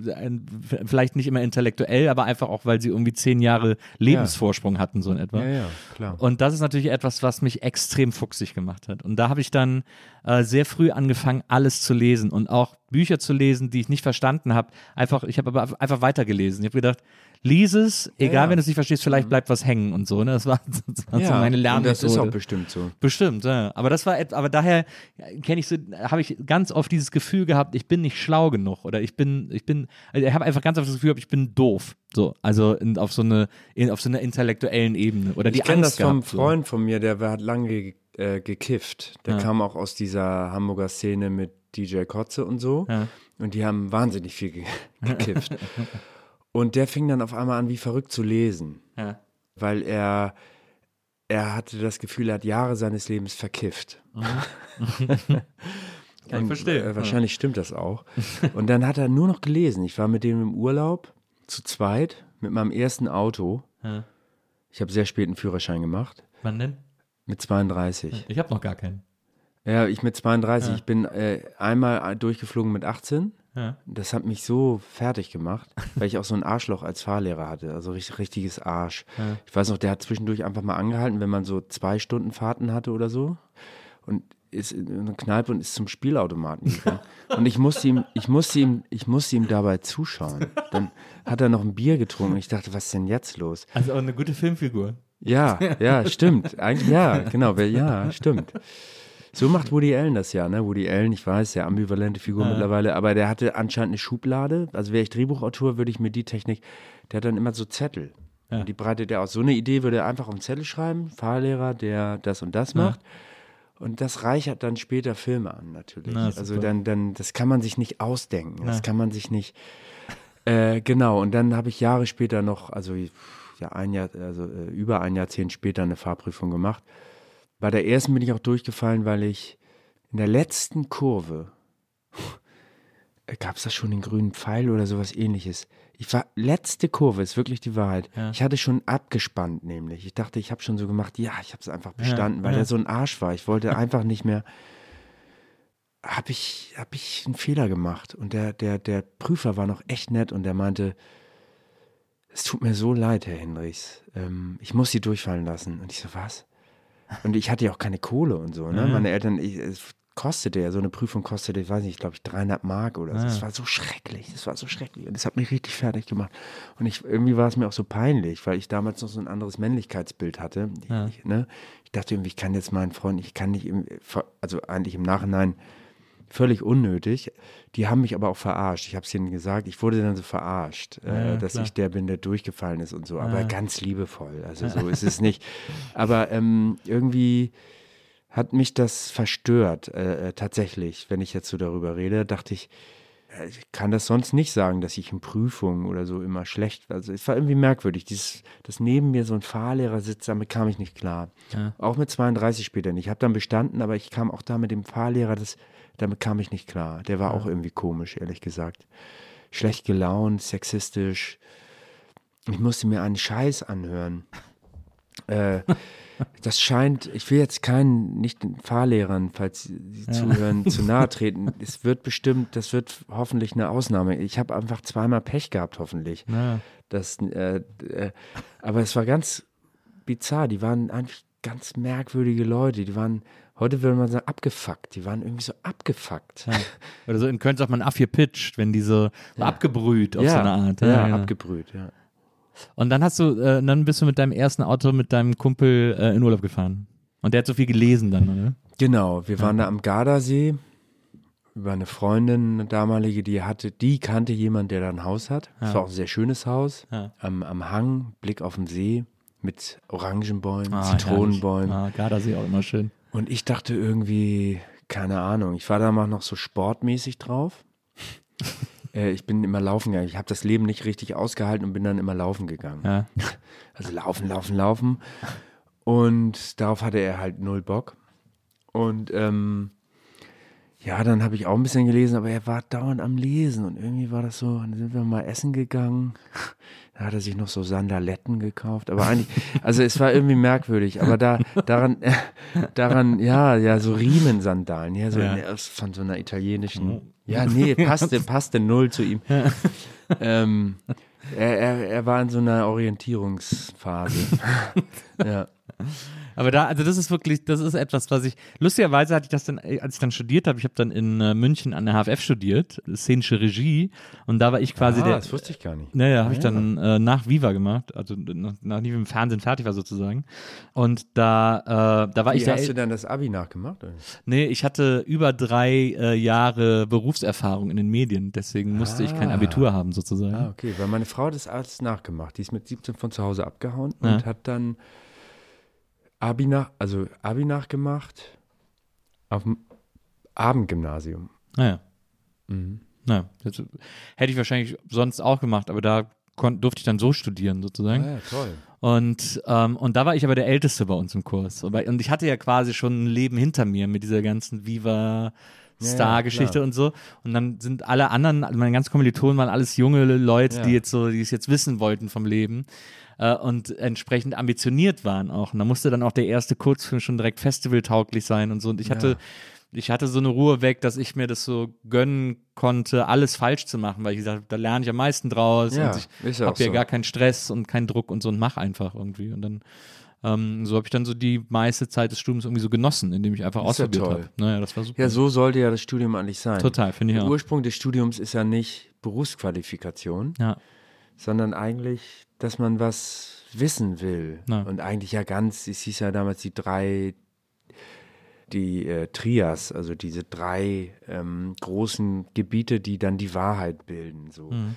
Und, und in der Renaissance war, ja, war es ja auch das Ideal, ich merke der Wein, weil ähm, ähm, war, ich trinke eigentlich immer wenig, also zwei Weine reichen, dann bin ich schon eigentlich äh, ähm, bedient. Aber ähm, da war es ja das Ideal, dass, dass man nicht nur ähm, nicht nur irgendwie ein, äh, also arbeiten war ja in gewissen Schichten natürlich, war, war ja, war ja äh, erstens nicht notwendig und es war auch verpönt. Es war irgendwie äh, arbeiten, das war was für, für andere. Ne? Aber da, da war, war man halt, dann man hat Sport gemacht, dann hat man, also eigentlich Tolstoi. Tolstoi hat, ähm, hatte ja ein großes Landgut.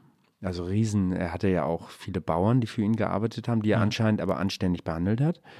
Also, ähm, und der hat mal, wenn du mal nachliest, hat so seinen Tagesablauf. Ähm, er meinte, das sei eben auch allgemein subjektiv. Äh, sein Tagesablauf aufstehen. Wie war das? Aufstehen, also frühstücken und dann, äh, ähm, ah, wie war denn das noch? Schreiben. Genau. Aufstehen und schreiben. Erstmal, äh, äh, so wie Peter Handke dann in so einer Stube, schreiben. Dann äh, Mittagsruhe oder so. Ich glaube, beten, ich weiß nicht, ob er jetzt christlich war, vielleicht auch noch irgendwie. Dann harte Feldarbeit. und abends Gesellschaft. Ähm, Guter Ablauf. Ja, genau. So, also so, so hatte er sich den Tag äh, äh, vorgestellt. Er, er, er, Feldarbeit hat er, das fanden seine Arbeiter so toll, hat er einfach mitgemacht, um, um, um, um die Erde zu fühlen Ja, und, ja. Und, und, und so. Ne? Der, er hat als Chef also immer mitgemacht.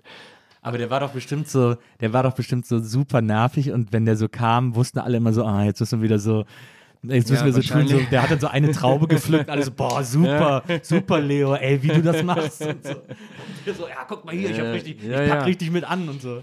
Ja, ja, aber also so, aber auf jeden Fall wollte Er wollte so eine Verbindung. Also sozusagen. Und ich habe ich hab auch mal, ich habe erst Jura äh, nicht fertig studiert, dann habe ich auch Politik nicht fertig studiert. Da habe ich schon Schauspiel. Dann Politik habe ich angefangen, einfach so, weil ich wollte auch mal aufhören mit der Schauspielerei. Ja. Und da war ich auch schon viel älter. Es lief also gut, ich hatte gar nicht, aber irgendwie, ich, boah, es kam mir alles, irgendwie, ich weiß auch nicht. Und dann war ich in der Uni und die waren auch viel jünger. Und ich habe ja viel Geld verdient, ne? Und ich hatte eine super Wohnung. Und ich weiß noch, wir mussten ein Referat vorbereiten. und die kannten mich aber nicht aus dem Fernsehen oder so. Ja. Und dann kamen die in meine, meine Wohnung. Ich war schon viel älter und ich hatte ja einen richtigen Beruf. Und das war halt eine Dachgeschosswohnung in Kreuzberg, eine richtig tolle Wohnung und so. Ich sah damals echt milchgesichtig aus. Ich sah auch noch nicht viel älter aus. Ja. Äh, Die, also äh, ich war älter, aber ich glaube wirklich, dass ich nicht so viel älter aussah. Ja. Und dann, das, war für die so ganz merkwürdig. Also, dass ich überhaupt so eine alleine wohne, weil die wohnen, und dann war das so, ein, so eine Wohnung. Und die dachten, ich müsste irgendwie reich sein oder, oder so. industriellen Sohn oder die wussten ja nicht. Ich habe auch nie verraten, was ich mache. Also ich habe nie gesagt, wir haben dann irgendwie über, über Machiavelli ein Referat vorbereitet. Und da war das auch so. Wir waren alle viel jünger. Es ging mir aber auch wie in meinem Jurastudium. Ich fand viele, und das meine ich aber nicht so als Distinktions- also als Abgrenzung, dass ich, äh, jetzt habe ich schon drei Wein getrunken, jetzt kann ich mal so sagen, nicht der Geile bin sozusagen, also ich, dass ich so der Tolle bin und, äh, und die waren so blöd, das meine ich überhaupt nicht, sondern ja, ich hatte das Gefühl schon in meinem Jurastudium, dass ich hatte das Gefühl, vielleicht ist auch nur Projektion, aber dass sie so erloschen waren, ganz viele. Also ich habe mich immer, das habe ich eigentlich gesucht. Ich habe immer irgendwie so eine Lebendigkeit gesucht und irgendwie habe ich das oftmals im Leben nicht gefunden. Das ist ja auch, du hast uns ja mal erzählt über deine Zeit, als du in Hamburg äh, Jura studiert hast, dass du wirklich das Gefühl hattest, dass da unter den Türen so der Leichengeruch wabert so. und, und über die Gänge zieht und so. Also Echt? richtig so dieses Ja, unter den Talaren der Muff von tausend Jahren, wie es bei den 68ern so schön hieß. Irgendwie. Na, erstmal habe ich Jura studiert, weil ich nicht genau wusste. Ich dachte, vielleicht werde ich Journalist und ich wusste einfach nicht. Ich, es, es ist ja auch eine gigantische Überforderung mit 19 oder zwei, ich nee, nach dem Zivi, ich muss ja noch Zivi machen, also 21 mit 20, 21. Das prägt, hat mich auch sehr geprägt, meine Zivildienstzeit. Ich habe es im Altenheim gemacht, das war ein Altenheim, das hatte noch vier bis sechs Bettzimmer teilweise. Oh, krass. Das war, und ich habe Windeln gewechselt, Katheter gelegt, ich durfte das gar nicht. Ich habe Leichen gewaschen, ich, hab, ich war Leiter der gerontopsychiatrischen Gruppe und ich hatte überhaupt keine Ausbildung. Das waren Alzheimer-Patienten und ich kann ein bisschen Gitarre spielen oder so. Und dann habe ich denen immer Lieder vorgespielt und ich musste mich fast jeden Morgen neu vorstellen. Das war, äh, ähm, das ist natürlich auch lustig, aber es war furchtbar, weil natürlich richtig furchtbar auch für mich, weil viele wollten nach Hause, ne? Oder sind ja im Alzheimer ist ja, dass du dann jünger wirst. Sie sind dann zum Beispiel acht und denken, sie müssen zur Schule und wissen nicht, wo sie sind. Und ich, wenn du das mehrmals machen, also das nimmt einen wahnsinnig mit, wenn du äh, äh, und ich hatte keine Ausbildung. Ich wusste gar nicht, wie man damit umgeht. Ich habe das dann gemacht oder so. Ich wurde auch von 90-jährigen Frauen begrapscht. Die dachten halt, sie sind 20 und haben mir an, an Penis fassen wollen und so. Also es ist wirklich, das ist völlig verrückt. Also äh, äh, äh, das war Wahnsinn. Oder alten Körpern auch die Windeln zu wechseln und so. Das war, also es, und danach kam ich an die Uni und ich wollte einfach Leben haben. Also Leben. Und da war gar kein Leben. Also ich hatte mir das vorgestellt, wahrscheinlich wie in so einer amerikanischen Serie oder so. Ein grüner, grüne Wiese, tolle Frauen. Ja. Also jetzt So ein meine ich nicht, Campus, nicht so Campus sexist, so. ja genau. Man liest ein Buch, dann knutscht man und abends schmeißt man sich, probiert man eine Tablette oder so. Nee, aber, aber, aber es war überhaupt nicht so. Und ich war schockiert und ich, ich war wirklich schockiert. Ich kam, es war natürlich auch diese Grunge-Zeit, ich hatte auch lange Haare. Und ich war, glaube ich, in meinem fast der einzige Jurastudent mit längeren Haaren und äh, da und und ähm, und äh, je länger ich studiert habe, desto länger wurden sie. Ja, ähm, als Jurastudent in Hamburg, das kann man sich auch schon gut vorstellen, was das für eine Klientel da war. Ja, ich habe einen. Schock, ich habe wirklich, ich habe wirklich einen Schock bekommen und ich, ich muss sagen, ich war ein sehr guter Jurastudent. Ich habe wirklich tatsächlich fast immer eine Eins gehabt. Und ich war fast nie in der Uni danach. Ich habe mir dann die Standardwerke gekauft, vom, ich habe gejobbt und habe mir die gekauft und habe die zu Hause dann durchgeackert in zwei Stunden am Tag. Und das war viel effektiver, als in diesen Seminaren rumzusitzen und mir das Gel- Zeug anzuhören mit so Leuten, die ich nicht mochte. Ich mochte die einfach nicht. Und das hat, ich bin dann in andere Seminare reinge reingegangen, ähm, Germanistik, Philosophie, sogar Chemie, weil ich ganz gut in Chemie war. In und es war überall dasselbe. Ähm, das war aber auch nur immer so ein Eindruck. Ich habe irgendwie, ich konnte, was ich da gesucht habe, konnte ich da nicht finden. Also hätte ich damals schon, wäre ich so ruhig wie heute. Also ich wirke vielleicht jetzt nicht so, aber ich bin eigentlich viel ruhiger. Ich habe es damals einfach nicht ausgehalten.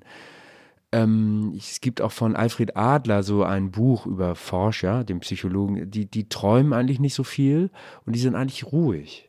Also richtig gut, also so, es gibt, äh, die, die sind dann an der Sache dran, aber die, und ich musste irgendwas loswerden oder so. Ich konnte nicht in Ruhe studieren, schon gar nicht Jura und habe das dann abgebrochen. Aber ich habe hab damals schon dieses merkwürdige Gefühl gehabt, dass so viel Unlebendigkeit da ist. Und das habe ich hier immer noch oft. Also äh, nicht so viele Menschen sind nicht, dass ich jetzt so, äh, aber äh, muss ja immer aufpassen. Ich meine das aber, sondern das. Man muss doch nicht immer aufpassen. ja, Das ja, so- dann denkt man, was für ein Arsch, der hält Ach sich für so Quatsch. toll und lebendig, Ach, das sondern das denken- meine ich nein, nicht. Es das ist ja nur, nur diese, ich habe das, wir haben das manchmal bei Treffen, man trifft sich und wenn man selber nicht redet, Ja. passiert einfach gar nichts. Also das macht mich so, ich sag mir manchmal, du, ich, ich, Ich meine Frau und ich Ja. sagen manchmal, wir nehmen uns jetzt einfach wirklich mal zurück. Ja. So, gar nicht, wir labern gar nicht so viel. Ja. Ich rede jetzt viel, weil wir im Gespräch sind und es eine Gesprächssendung ist. Wäre ja. Ein bisschen komisch, wenn ich wie Blixer Bargeld jetzt so be beleidigt, eingebildet, äh, äh, so, äh, so, was ist denn für eine Frage, kennst du mein Werk nicht? Oder so, ähm, äh, äh, so. Oder so wie der Prinz von Homburg damals, als Ja. er da in der, in der Sportschau saß. Ja, ist ja okay, aber äh, so, es ist ja auch ein interessanter Künstler und so. Aber, aber irgendwie denke ich manchmal, okay, dann geh doch nicht in so Sendungen rein, Ja, äh, wenn ja, du ja, nichts sagen willst. Ne? Ja. So, also wir, ich rede jetzt ja viel und es, äh, wenn ich in guter Laune bin, rede ich auch gern mal oder so. Und ich mag das aber auch, wenn andere reden. Ich habe kein, ich kann auch gut zuhören, glaube ich. Ja. Und wenn dann aber gar nichts kommt, Ja. man sitzt so da, dann gibt es irgendwie ein Essen. Ich finde auch manchmal die Essen so viel zu aufwendig. Hm. Also da denkt man ja, okay, mit, äh, Dorade mit Salzkruste und denkst so, ich bin doch jetzt einfach, was, was soll das jetzt? Also was soll das für ein Abend werden? Aber also ein gigantisches Essen mit vier Gängen, selbst gekocht und ist, aber im Gespräch passiert überhaupt nichts. Also so, wo du denkst, dieser, dieser sofortige Spannungsabfall im Gespräch, äh, der, der macht mich immer noch total fertig. Also Ja. da werde ich ganz traurig und es nimmt mich richtig mit, körperlich, über Tage danach. Nach so einem Abend bin ich völlig fertig und denke, äh, man will ja immer Menschen begegnen. Und ja. ähm, man begegnet gar nicht so vielen Menschen, wo einfach was glüht. Mhm. Es muss ja auch nicht immer äh, wie auf Naturkokain sein, Naja. sondern, sondern so, wo eine wirkliche Begegnung stattfindet. Das meine ich vielleicht eher. Ja. Also, ja, Ja, so eine Lust, ich glaube, so eine Lust reicht ja schon. Ist ja egal, wie die aussieht, ob man die Person jetzt aufregend findet oder ob man das Gespräch aufregend findet oder ob man sich, ob man merkt, dass da ein Austausch stattfindet, dass man sich irgendwie Bälle zuwirft oder dass einen auch einfach interessiert, was das Gegenüber erzählt. Das ist ja schon ja, ist merkwürdig. Ist merkwürdig. Also ich hatte mal eine Freundin in Frankreich, in Paris, Mhm. eine gewisse Zeit und ich meine, das ist, also ich will die, man wird ja, ist, die Franzosen wurden ja, ich glaube, von Heinrich Heine mal bestimmt als Deutsche ohne Angst. Mhm. Also so, also auch so bürokratisch und so, aber irgendwie. Aber was noch dazu kommt, finde ich, also meine Erfahrung war damals so, ich müsste das überprüfen. Es gibt auch viele Seiten an den Franzosen, das ist ja nun auch wirklich sehr, die ich schwierig finde, manchmal auch so ein bisschen prätentiös und äußerlich und, und, und sich super geil findend und immer ist ein Flirt in der Luft, das nervt irgendwie auch. weißt du, also irgendwie nervt es irgendwie auch. Aber sie gehen doch spielerischer mit Abenden. Es wird ein bisschen was getrunken, man redet, man isst und das war schon so. Also das war, ich war, ich habe Fußballaustausch gehabt mit Frankreich. Wir waren, hat auch eine Partnerschule in Frankreich. Ich war oft in Frankreich und dann hatte ich auch eine französische Freundin. Ich kannte gar keinen. Ich war sozusagen der deutsche Barbar. Äh, und wir, ich war dann immer an so Tischen und dann, die haben sich auch immer getroffen. Und interessante Erfahrung war übrigens, dass immer ein Taschenrechner rausgeholt wurde am Schluss. Wer was bezahlt. Das waren jetzt auch Studenten, aber es ist überhaupt nicht so laissez-faire und so. Es war super genau. Super Das ist ja genau. wiederum etwas unangenehm, finde ich. Ja, aber das passt überhaupt nicht zum Bild der das stimmt. Franzosen. Ja, und das waren das jetzt wirklich, mehrfach habe ich das überprüft. Es wurde oft, also jetzt wahrscheinlich kein Taschenrechner mehr, jetzt wahrscheinlich Handy, irgendwie so ein ja. Handy oder so. Aber es wurde genau geguckt. Das ist ja crazy. Ja, also das äh, so. Aber grundsätzlich war der Abend halt gesprächiger. Einfach. Und, und hier hat der Rhetorik auch keinen guten Ruf. Es gibt keinen einzigen Rhetoriklehrstuhl in Deutschland. Und Rhetorik ist irgendwie sowas. Ich habe mich immer gefragt, warum die Deutschen Angela Merkel so geil finden. Ja. Also ich kann das überhaupt nicht nachvollziehen. Ne, lassen wir mal das Politische weg. Na gut, sie ist Politikerin, lassen wir mal das Politische, sondern den Stil. Den Stil, dieses karge, spröde. Obama hat auch in seinen Memoiren geschrieben, sie habe ihm misstraut, weil er so gut reden könnte. Und das sagt für mich alles.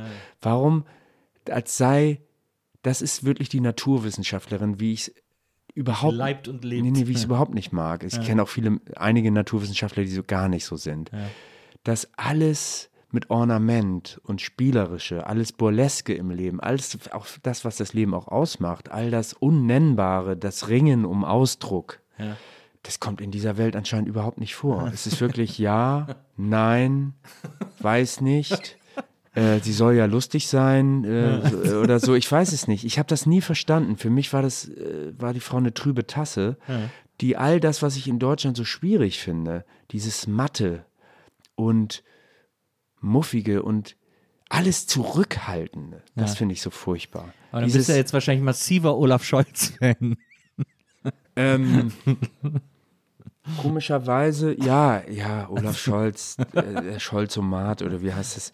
Olaf Scholz, keine Ahnung, Schweinchen schlau wird er ja genannt äh, unter alten, alten Schulfreunden oder so. Schweinchen schlau, ich finde, es passt irgendwie, keine Ahnung. Äh, der ist ja ähm, auch so dröge. Der ja, ja total, so, total. Drusche Also, Pitter, wie man ihn Total. Ich, äh, aber nehmen wir an, ein Schauspieler, keine Sorge, ich würde, würde Bundeskanzler werden wollen. Ja, Oder auch nur Minister. ja. Das wäre in Deutschland unmöglich. Das stimmt. Das Denn stimmt. es ist so, es herrscht ja. eine merkwürdige Vorstellung von Authentizität. Das ist doch auch nur gespielt. Und dann wird aber Politikern Zeug. auch vorgeworfen, wenn sie ihr Leben lang Politiker waren, dann heißt es immer so, er hat keinen Tag in seinem Ja. Leben wirklich Ja. gearbeitet. Auch- so. auch Das ist verrückt. Schizophren im Grunde. Auch verrückt. Naja. Aber dass man wirklich so denkt, dass man diesen, dass Olaf Scholz und Angela Merkel haben irgendwie verstanden. Es gibt ein ganz interessantes YouTube-Video mit Angela Merkel, mit Harpe Kerkeling, den ich ja, ich habe ihn jetzt nicht mehr verfolgt, früher super fand. Ja. also immer noch super finde. ich Total, meine es gar nicht so, ja. weil wer sowas gemacht hat, den finde ich einfach toll. Ja. So, also ich habe den, den irgendwie in mein Herz geschlossen, ohne ihn zu kennen. Da ist er irgendwie äh, äh, Kellner beim CDU-Parteitag, italienischer Kellner oder so. Und sie red, halt, hält irgendeine Rede. Klar, es ist ja auch, sie hält eine Rede vor Leuten, das kann man auch verstehen. so nicht- Und er will ihr irgendwie ein, Ei- immer ein Spaghetti-Eis bringen oder ein, oder ein Espresso oder ich weiß nicht mehr so. Und wie sie auf ihn reagiert, ist nicht schlecht gelaunt oder genervt oder, oder, oder unbeholfen. Das wäre ja alles, was weiß ich, äh, in Ordnung. Es ist nun mal ein Parteitag oder so. Und sie war noch jung. Sie war noch jung. Sondern sie ist herablassend und einfach in ihrem Humor abwertend, besserwisserisch. Und für mich hat sie sich in diesem kurzen Ausschnitt gezeigt. Und ich habe das Gefühl, dass sie, vielleicht tue ich ja Unrecht, aber dass sie sich so, so diese Maske, die sich vielleicht auch Olaf Scholz, das weiß ich nicht, diese Maske des, der Zurückhaltung, des No-Bullshit-Talking, des reellen, bescheidenen, das war ganz unbescheiden, wie sie mit dem Harpe Kerkeling war. Das ist, denke ich, einfach auch nur eine öffentliche Rolle. Man würde aber nie auf die Idee kommen, sie sei eine Schauspielerin. Naja. Und das finde ich dieses, dieses, dieses, diese Schrumpfdefinition von Schauspiel, dass, dass die Leute nicht merken, dass das alles eine komische Theatervorstellung da draußen ist. Ein Architekt mit so einer komischen Brille, der irgendwas erzählt, eine Bundeskanzlerin, die so eine Raute macht. Ich meine, das ist doch alles Scheiße. Es ist doch alles Show. Aber einem Schauspieler würde man unterstellen, ja, der sagt nicht die Wahrheit, der meint das nicht, der spielt das nur. Das ist dieses, diese völlig unterbestimmte Authentizitätsvorstellung, die, die viele Leute haben. Also, die sollten ihr Leben auch mal als Performance sehen, wo man so denkt, ja, was, was performe ich hier eigentlich? Ne? Also, was ist denn das hier mit meinem Job und meinem komischen Auto und so? Er ist auch so ein komisches Verlangen nach Authentizität, ne? so, eine, so eine fast so eine Anspruchshaltung. Du musst jetzt meinem Bild von Authentizität entsprechen, sonst spreche ich dir die einfach ab. Ja, merkwürdig. Also, wenn, merkwürdig. Also, ja. Ich, ich finde das immer interessant, weil du auch Obama äh, zitiert hast. Ich finde das interessant in der Beobachtung, dass ich bei Amerikanern sehr grundsätzlich das Gefühl habe, dass die besser reden, besser sprechen können, besser, ähm, auch wenn man sich so äh, Straßenumfragen, also ganz simple Straßenumfragen anguckt, dann sind die auch immer viel telegener und viel mehr auf den Punkt und können in so Interviews, wenn sie so im Vorbeigehen befragt werden, äh, viel genauer und präziser formulieren, so eine Meinung interessant, originell ja. formulieren. Und ich glaube, das liegt auch daran, dass es in amerikanischen Schulen viel selbstverständlicher ist, dass, äh, dass es Debating als Unterricht gibt. Ich glaube, dass das oft sogar auf dem normalen Ah, ja. Lehrplan steht, Mhm. ähm, dass sie so äh, Meinungen und Standpunkte austauschen müssen und lernen müssen, wie man argumentiert und so. Und dass da sehr gängig an den Schulen gelehrt wird, wohingegen hier das hier halt natürlich gar nicht stattfindet. Also ich kann mich erinnern, wir hatten im Politikunterricht, haben wir mal diskutiert, aber es Ja. ist wirklich nicht zu vergleichen. irgendwie. Ja, und das ist, äh, gerade wenn wir zurückkommen auf diesen Kleist-Essay eigentlich, ähm, die allmähliche Verfertigung des, äh, der Gedanken beim, beim, beim Reden, ist es doch, wenn man das, das Reden gar nicht ausübt, das Reden ausprobiert, äh, äh, anders erfährt durch Unterricht vielleicht, was es für Möglichkeiten gibt, äh, kein Selbstbewusstsein, äh, sind ja nicht alle bei Viva oder Schauspieler, also kein, kein, kein Gefühl dafür bekommen, was beim Reden entstehen kann im eigenen Gehirn. Und auch mit dem anderen, was es für Kontaktmöglichkeiten durch Reden gibt, durch Sprechen. Das ist schon schade. Also ich, das würde ich mir einfach mehr wünschen. Ein bisschen mehr mediterranes äh, äh, Ja, äh, äh, Feeling. Also so, so, dass man einfach mehr, mehr mitten, miteinander redet und dass das eben nicht, nicht und nicht, also gar nicht mehr quasselt im Fernsehen. In Ja. dem Sinne dieses, dieses äh, so. Ähm, äh, ich hatte ja auch so ein Vorgespräch jetzt äh, noch ein anderes zu so einer Sendung und da meint, mal habe ich nur mal gefragt, warum gibt es eigentlich diese Vorgespräche? Und sie meinte, ja, die Moderatoren, ja, die haben ja so viele Gäste und die haben einfach keine Zeit. Also die, also die werden ihnen einfach genau die Fragen stellen, die ich ihnen jetzt stelle, weil die und äh, die- das hat sie mir so gesagt. Das ist ja auch okay. Ich musste total lachen, äh, äh, weil weil weil das ja einfach, weil sie das so entblößt hat, wie das Ja, ja, ist. Ne? Also das Ja, ist absolut. ja, aber ja, ach, naja. Das ist auch etwas, was ich, was ich faszinierend finde, die, also die Form von Kommunikation. Ich habe auch immer viel Zeit in Italien verbracht. Mein Vater Ah. spricht fließend Italienisch, die Mutter meiner Tochter ist halb Italienerin. Ähm, Ah, da würde ich gerne mehr darüber erfahren, wie das da ist. Und da finde ich es ganz interessant, was sagt, wie, wie wichtig da auch Kommunikation ist und auch dieser ständige Austausch. Ähm, Italien war auch eines der Länder, wo es, wo es super früh zum Beispiel Handy-Flatrates gab. Lange bevor es die hier gab, gab es die in Italien schon, weil die einfach alle den ganzen Tag am, am Handy gehangen haben und Ja, jeden Scheiß gesprochen haben. Und auch so abends geht man ja dann so in jedem Dorf, trifft sich einfach immer alles auf der Piazza, wenn es warm ist. Also deswegen ich habe ja auch die Theorie, dass italienische Inneneinrichtungen nicht so schön sind wie zum Beispiel skandinavische Inneneinrichtungen, nicht so Ja, ja. ästhetisch, weil die halt viel mehr Zeit draußen verbringen, klar. während man nördlicher viel mehr Zeit drinnen Und du hast verbringt. viel weniger Plätze. Genau. Darunter leidet man in Berlin ja auch. Genau. Äh, dass, dass, dass alle Plätze, äh, dass es so wenig Plätze gibt in Ja. Berlin. Man sagt ja immer über München die Piazza-Kultur.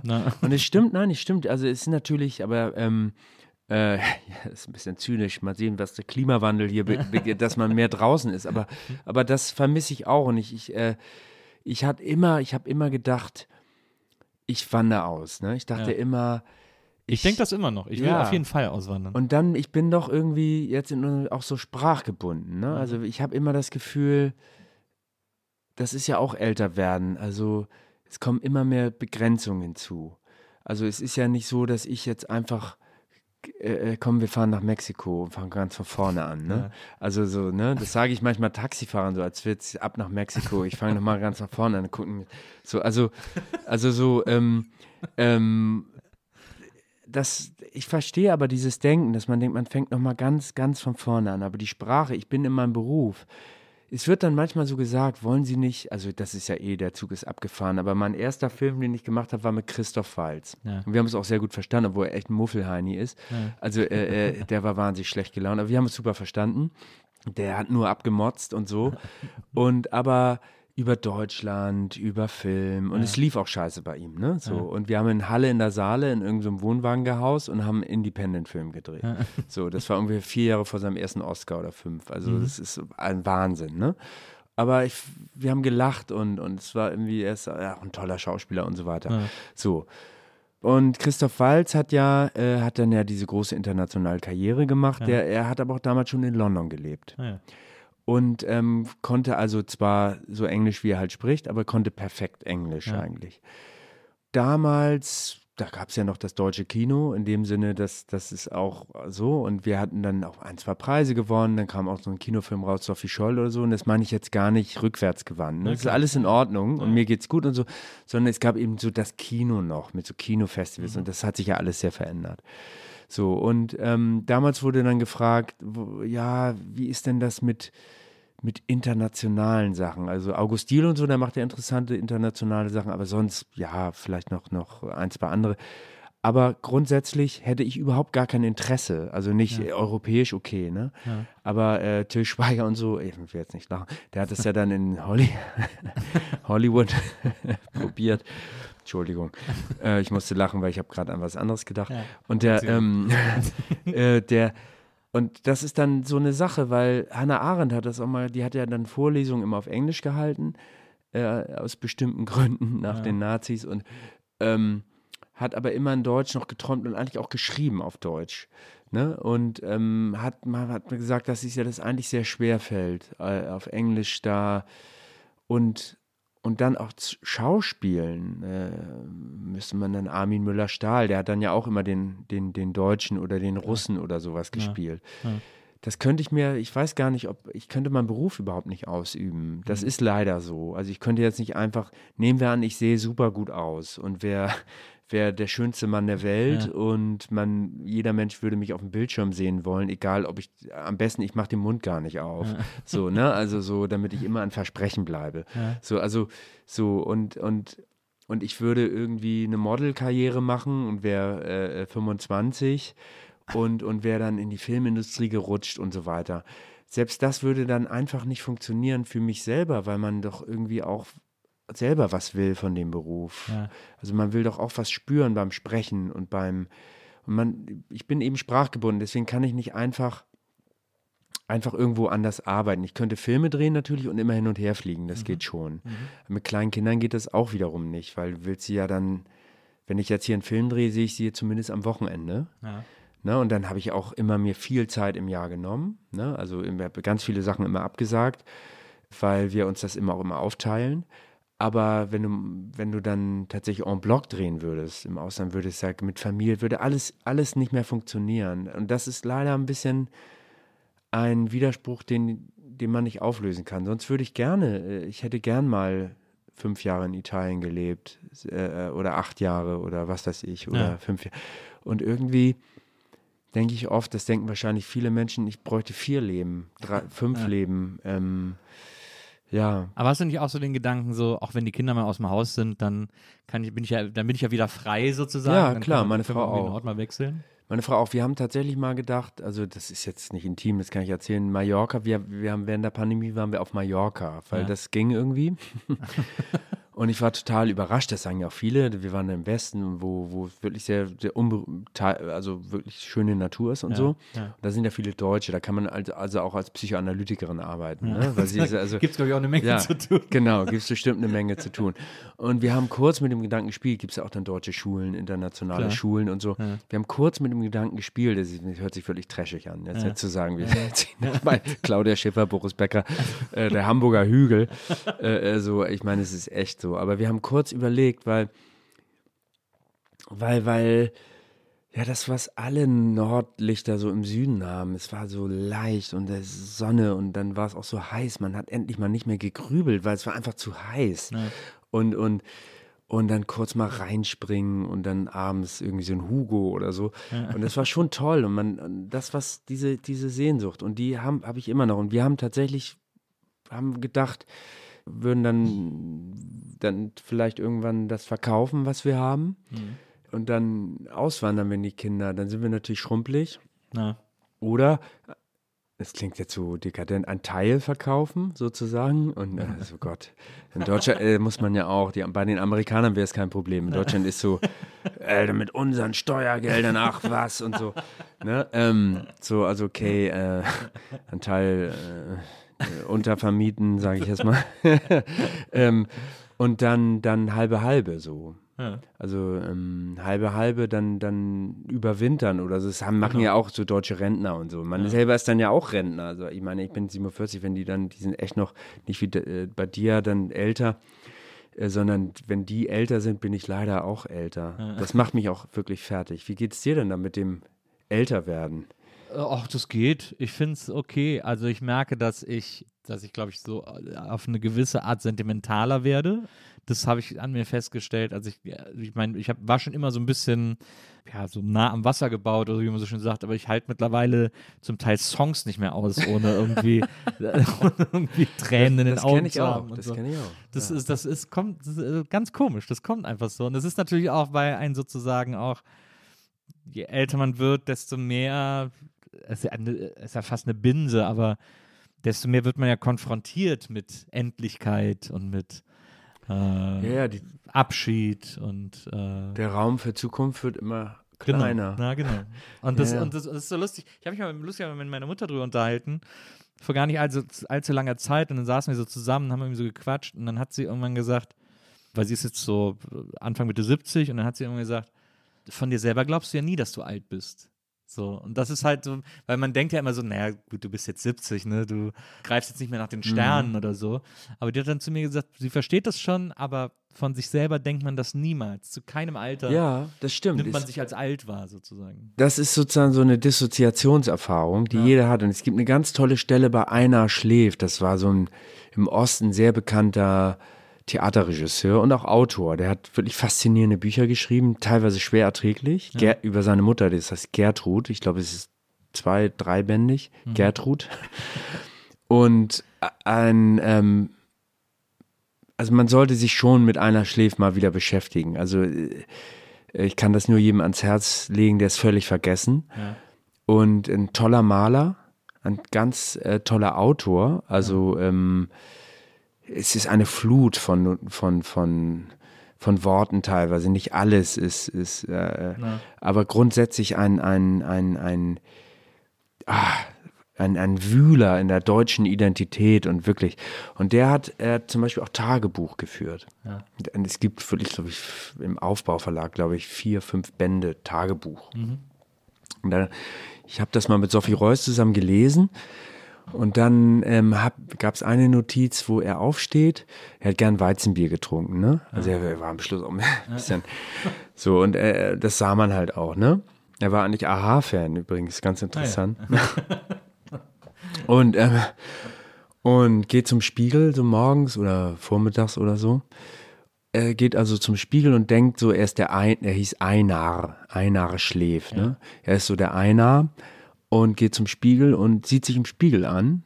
Und da war er so, ich schätze mal 60 und denkt, das hat einen, kriegt einen Schock. Und das schreibt er so auf, dass er, er, er, er denkt, er ist doch der Einer und er sieht ganz anders aus. Er fühlt sich halt einfach, das kennt ja jeder, diese eben diese, diese befremdliche Erfahrung, dass man, man fühlt sich irgendwie so. Einige glauben ja auch an das Lebensalter. Auf jeden Fall fühlt man sich irgendwie so. Man ist irgendwie, und dann sieht man sich und das gibt halt so einen Spalt in einem. Also das, und ich glaube, das ist älter werden, das ist so unbegreiflich. Es gibt ja diesen, diesen Satz, dass, dass, dass die Falten sind Gott, äh, sind, sind der Tod als Künstler, der sein Werk skizziert. Also so, das sind so die Falten. Es gibt noch, jetzt fände ich immer so Bonmots gerade, es gibt ein, äh, Woody Allen hin oder her, ein tolles Bonmot, das liebe ich einfach zum Tod. Die Leute sagen immer, sagt er, sie werden in ihren, äh, in den Köpfen und damals war es vor dem Missbrauchsskandal, sie, wer- sie werden in den Köpfen und Herzen ihrer Mitbürger weiterleben. Ne? Und dann hat er gesagt, ich möchte aber in meinem Apartment weiterleben. und, und, und, und das alles, deswegen sagst du ja auch melancholisch, sentimental, das macht einen einfach melancholisch. Und ich glaube auch diese Pandemiezeit wird, es gibt ja diese, ich glaube, es ist auch erforscht, dass also, warum, wenn man älter wird, hat man ja das Gefühl, die Zeit vergeht schneller. Rast, ja.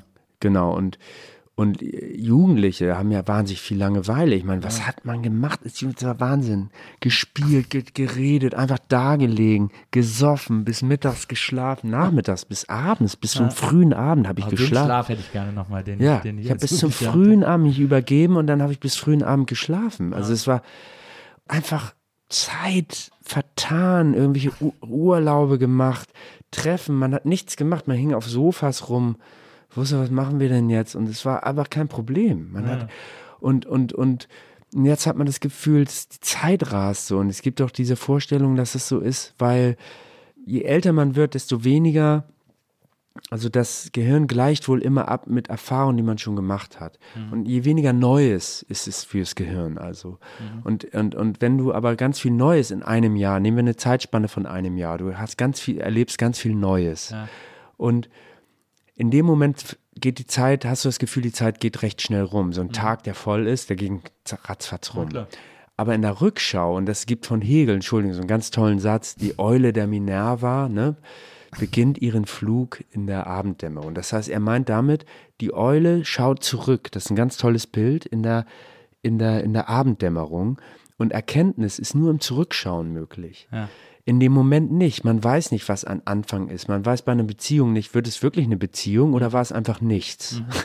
ne? Ja. Und also man schaut also zurück und wenn man auf dieses Jahr zurückschaut, wo ganz viel passiert ist, erscheint einem das Jahr richtig lang und ja. prall. Ja. Und ich, ich vermute, in der Pandemie, wo es viele gleichförmige Erlebnisse gab, hat man in dem Moment das Gefühl von einer unglaublichen Zähigkeit und Monotonie. Und in der Rückschau wird es zwei Jahre, drei, wie, wie, wie, wie vorbeigeflogen sein, was natürlich furchtbar ist. Ja. Wo du das Gefühl hast, sind drei Jahre einfach Wasted. weg. Ja. Und die Indianer haben ja in, in Sommern gerechnet. Sie haben ja gesagt, ich, in drei Sommern. Und wenn du, wenn du dein Leben mal nach Sommern betrachtest, wie viel Sommer du noch hast, ja.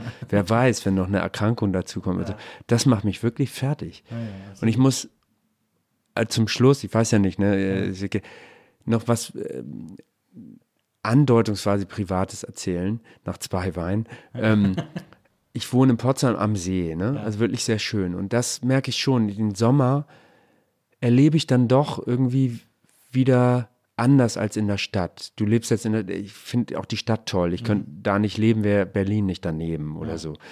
Aber da ist diese Hitze manchmal, diese Trockenheit in Brandenburg, unter der auch viele leiden, natürlich auch mhm. Landwirte und so, aber mhm ich sage das jetzt mal ganz ignorant und die ich dann mag, ja. diese Trockenheit, diese Hitze, der See, dann sind da Obstbäume und ich, ich erlebe doch den Sommer doch ganz anders als noch in der Stadt. Und, und wenn ich in Sommern rechne, bin ich doch ganz dankbar, dass ich da wohne, wo ich den Sommer irgendwie mehr erleben kann. In der Stadt kann man ihn natürlich auch erleben, das ja. möchte ich nicht sagen. Ja. Wenn es ein paar mehr Plätze gäbe, sozusagen. Mhm. Berliner suchen ja die, sich die Plätze, ne? Also hier in Prenzlberg oder in Kreuzberg, Neukölln, suchen die sich ja die Brücken und die Plätze. Das ja. ist ja auch okay.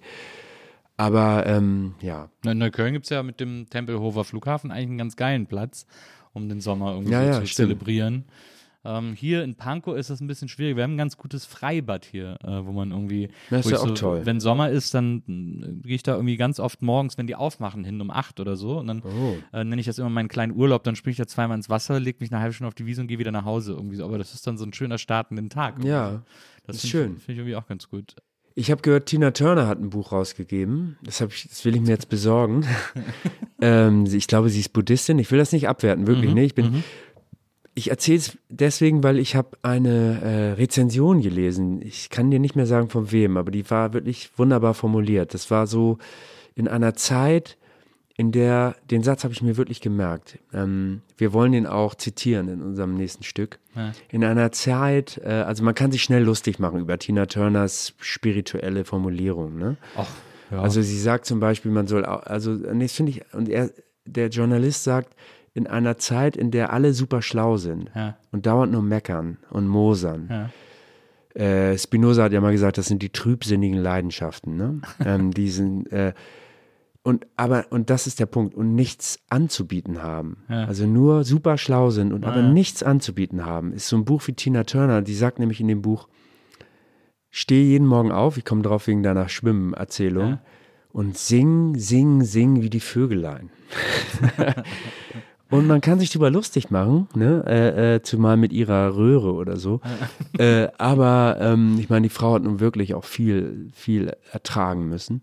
Krankheiten, dann die Ehe und so. Ja. Aber ich meine, ist es doch nicht schlecht, so eine Welle, so eine Tina, so ein bisschen, so ein Tina Turner, würde ich uns allen auch wünschen. So ein bisschen weniger weniger muffig und weniger meckern oder so, sondern, sondern mehr so rangehen, das ist schon eine gute Idee mit dem Schwimmen oder so. Ich versuche das auch in Potsdam aufzustehen und zu schwimmen oder ich meine, es gibt eine wunderbare Metallica-Doku, ne? Ja. Äh, äh, wie Some heißt Kind das? of Monster. Ja, Some Kind of Monster, wo, Ja. Wo, wie heißt der Sänger nochmal? Lars Ulrich. Äh, äh, äh, nee, der Sänger. Äh, James ähm, Hetfield. James Hetfield sagt, ähm, okay, äh, das ist ja auch toll, er wird Vater und er kann nur noch in der Kita-Zeit eigentlich das Album aufnehmen. Ja. Und dann sagt er, ja, okay, meine Kinder haben um 6.30 Uhr mehr Energie als Metallica vor 80.000 Menschen.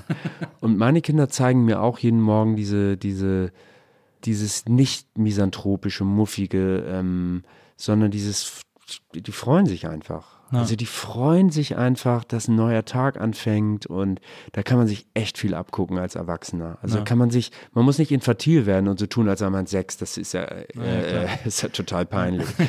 Das geht auch nicht. Also es geht Ja. einfach nicht. Ich hatte mal eine Ex-Freundin, die hat gesagt, ähm, da, da kriselte es schon und sie meinte, ja, sie hätte so ein Paar gesehen, die hätten sich so, so angeschaut und, und, und, und die waren so, so miteinander und die haben sich so viel so erzählt. Ne? Ja. Und ich habe dann gesagt, es, wir waren auch echt mies drauf und ich habe dann so gesagt, ja, wir, wir kennen uns jetzt seit sechs Jahren, ne? Seit sieben Jahren. Soll- ich dich fragen, wo du herkommst? Und soll ich dich fragen, weil die kannten sich gerade. Wir waren bei so einem Paar, die kannten, waren seit, genau so was, die waren seit zwei Wochen zusammen. Ja. Und soll ich dich fragen, äh, wie du heißt und, und, und ob du Geschwister hast? Und was, ich meine, was, was, was, was ist das? Ne? Ja. So, äh, und also wäre es komisch, jetzt immer so zu tun, als sei man sechs. Ja, ja. Aber man kann sich doch eine Scheibe abschneiden von dieser. Nietzsche hat das die Feier des Lebens genannt. Also, dass man das Leben feiert. Ähm, und ich hoffe, ich glaube, wir werden sehr lange mit dieser Pandemie noch zu tun haben. Und zwar diese Umwege, die wir umeinander machen, die werden leider, denke ich, bleiben erstmal.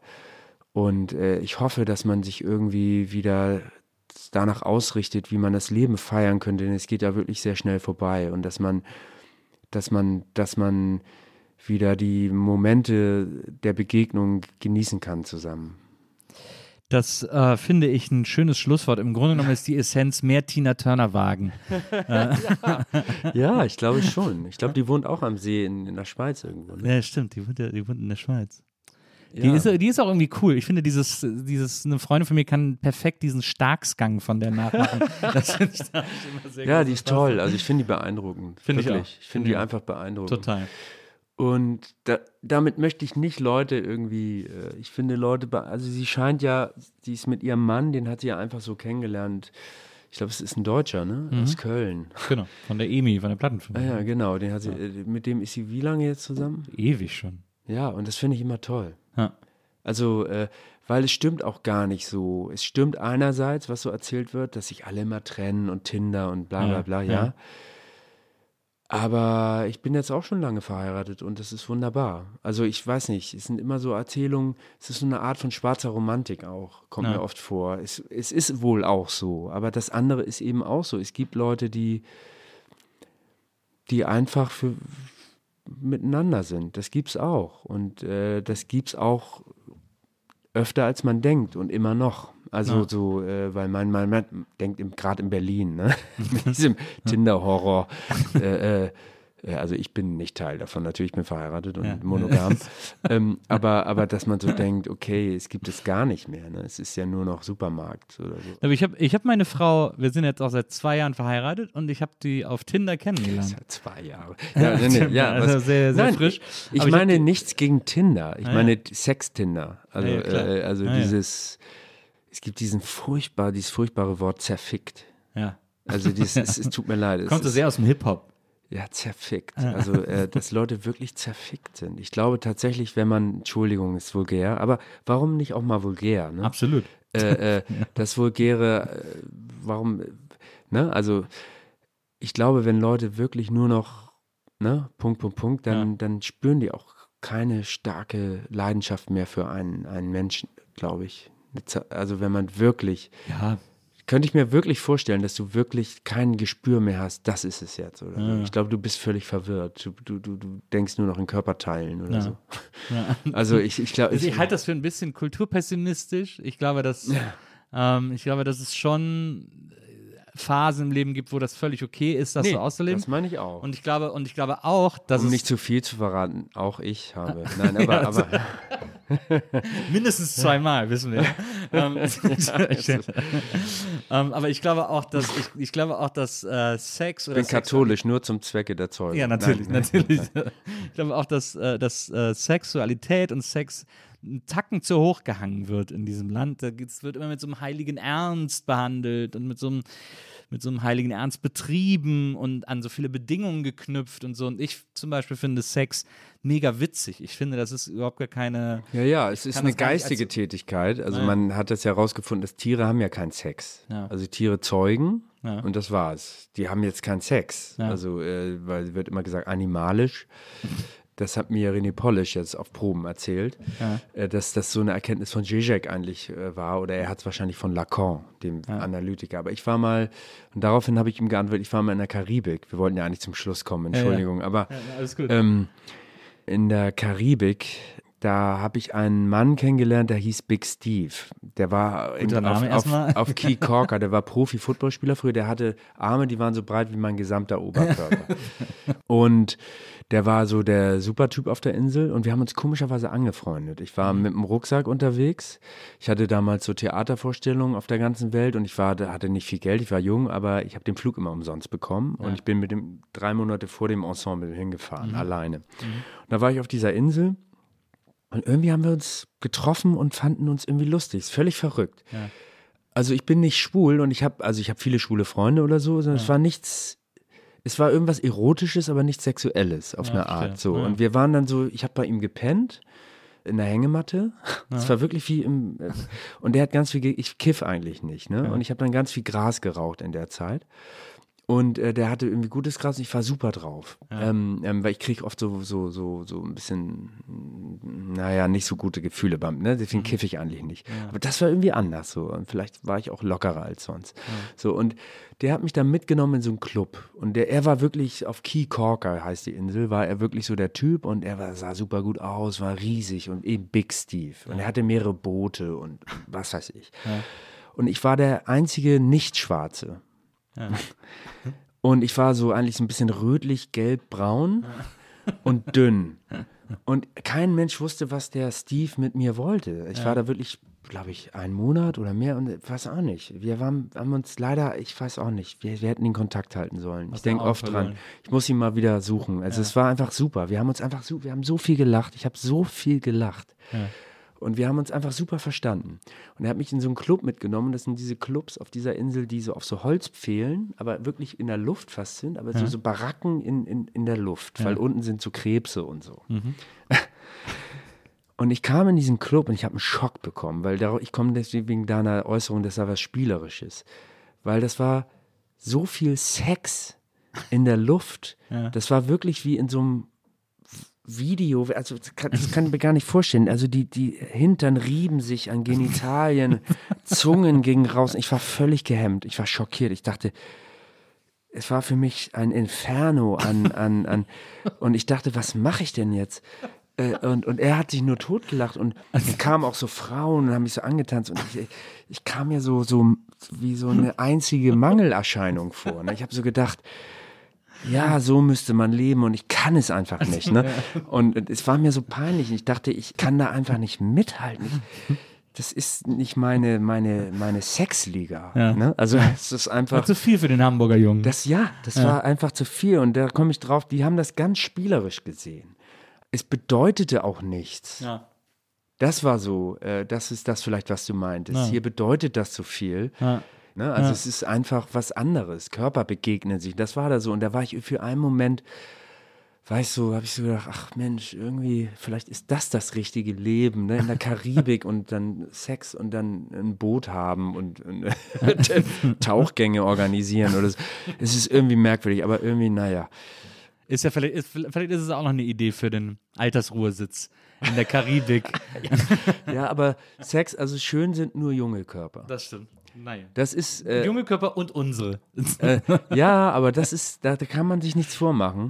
Bei uns ist noch okay. Mitte 40 ist irgendwie Ja, vielleicht bilde ich mir es auch nur ein. Aber es ist irgendwie noch okay. Äh, jetzt lach nicht da. Junge mit.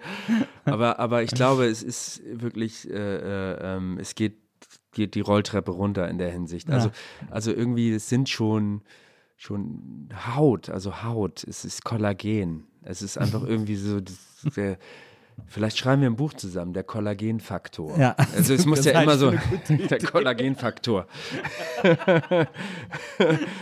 äh, ja. Neun Gründe, warum du oder so, weißt Ja, du so. Neun Gründe, warum unsere Haut noch, immer Ja. noch super ist. Ja. ähm, lieber Fabian, ich Ein, danke Haut, dir. ein Haut-Podcast könntest du machen. Stimmt. Oh ja, das, das- ein Hautstraffungspodcast. Hey, du hast eine super Haut, erzähl mir davon. Ich äh, danke dir tausendfach, dass du heute hier gewesen bist. Ja, ich Ähm, danke dir. Ich war fand echt ein sehr schönes Gespräch. das, fand ich auch. Ich fand Das es war mein erster toll. Podcast, glaube ich. Oh. Oh nee, ich habe einen Theater-Podcast gemacht. Also Ja, das, die zählen nicht. Ja, die, Ja. Äh, das war auch wirklich ein bisschen, ein bisschen blockiert. Ja, also. Ich, also mir hat es einen riesen, riesengroßen Spaß gemacht. Vielen, vielen Dank, dass du hier vorbeigekommen bist und äh, wir das alles teilen konnten. Da nicht für, für die Hamburger. Sache. nicht viel, genau. Ja, Vielen Dank an Konstanze, die heute unsere Producerin hier war und Ah. uns äh, die ganze Zeit mit Getränken versorgt hat. Da und Schilder, 60 Minuten. 30 Genau, äh, genau die, die immer die Zeit angezeigt hat. Und äh, ich Ich nie mich. gedacht, dass der so viel labert. Ich, Ich nie gedacht. ich freue mich, wenn ihr nächstes Mal hier wieder dabei seid bei der Nils Bokelberg Erfahrung. Bis dahin alles gut, macht's gut und tschüss. Tschüss. Die Nils Bokelberg Erfahrung. Von und mit Nils Bokelberg. Eine Produktion von Pool Artists. Team Wenzel Burmeier, Lisa Hertwig, Maria Lorenz Bokelberg, Frieda Morische und natürlich Nils Bokelberg.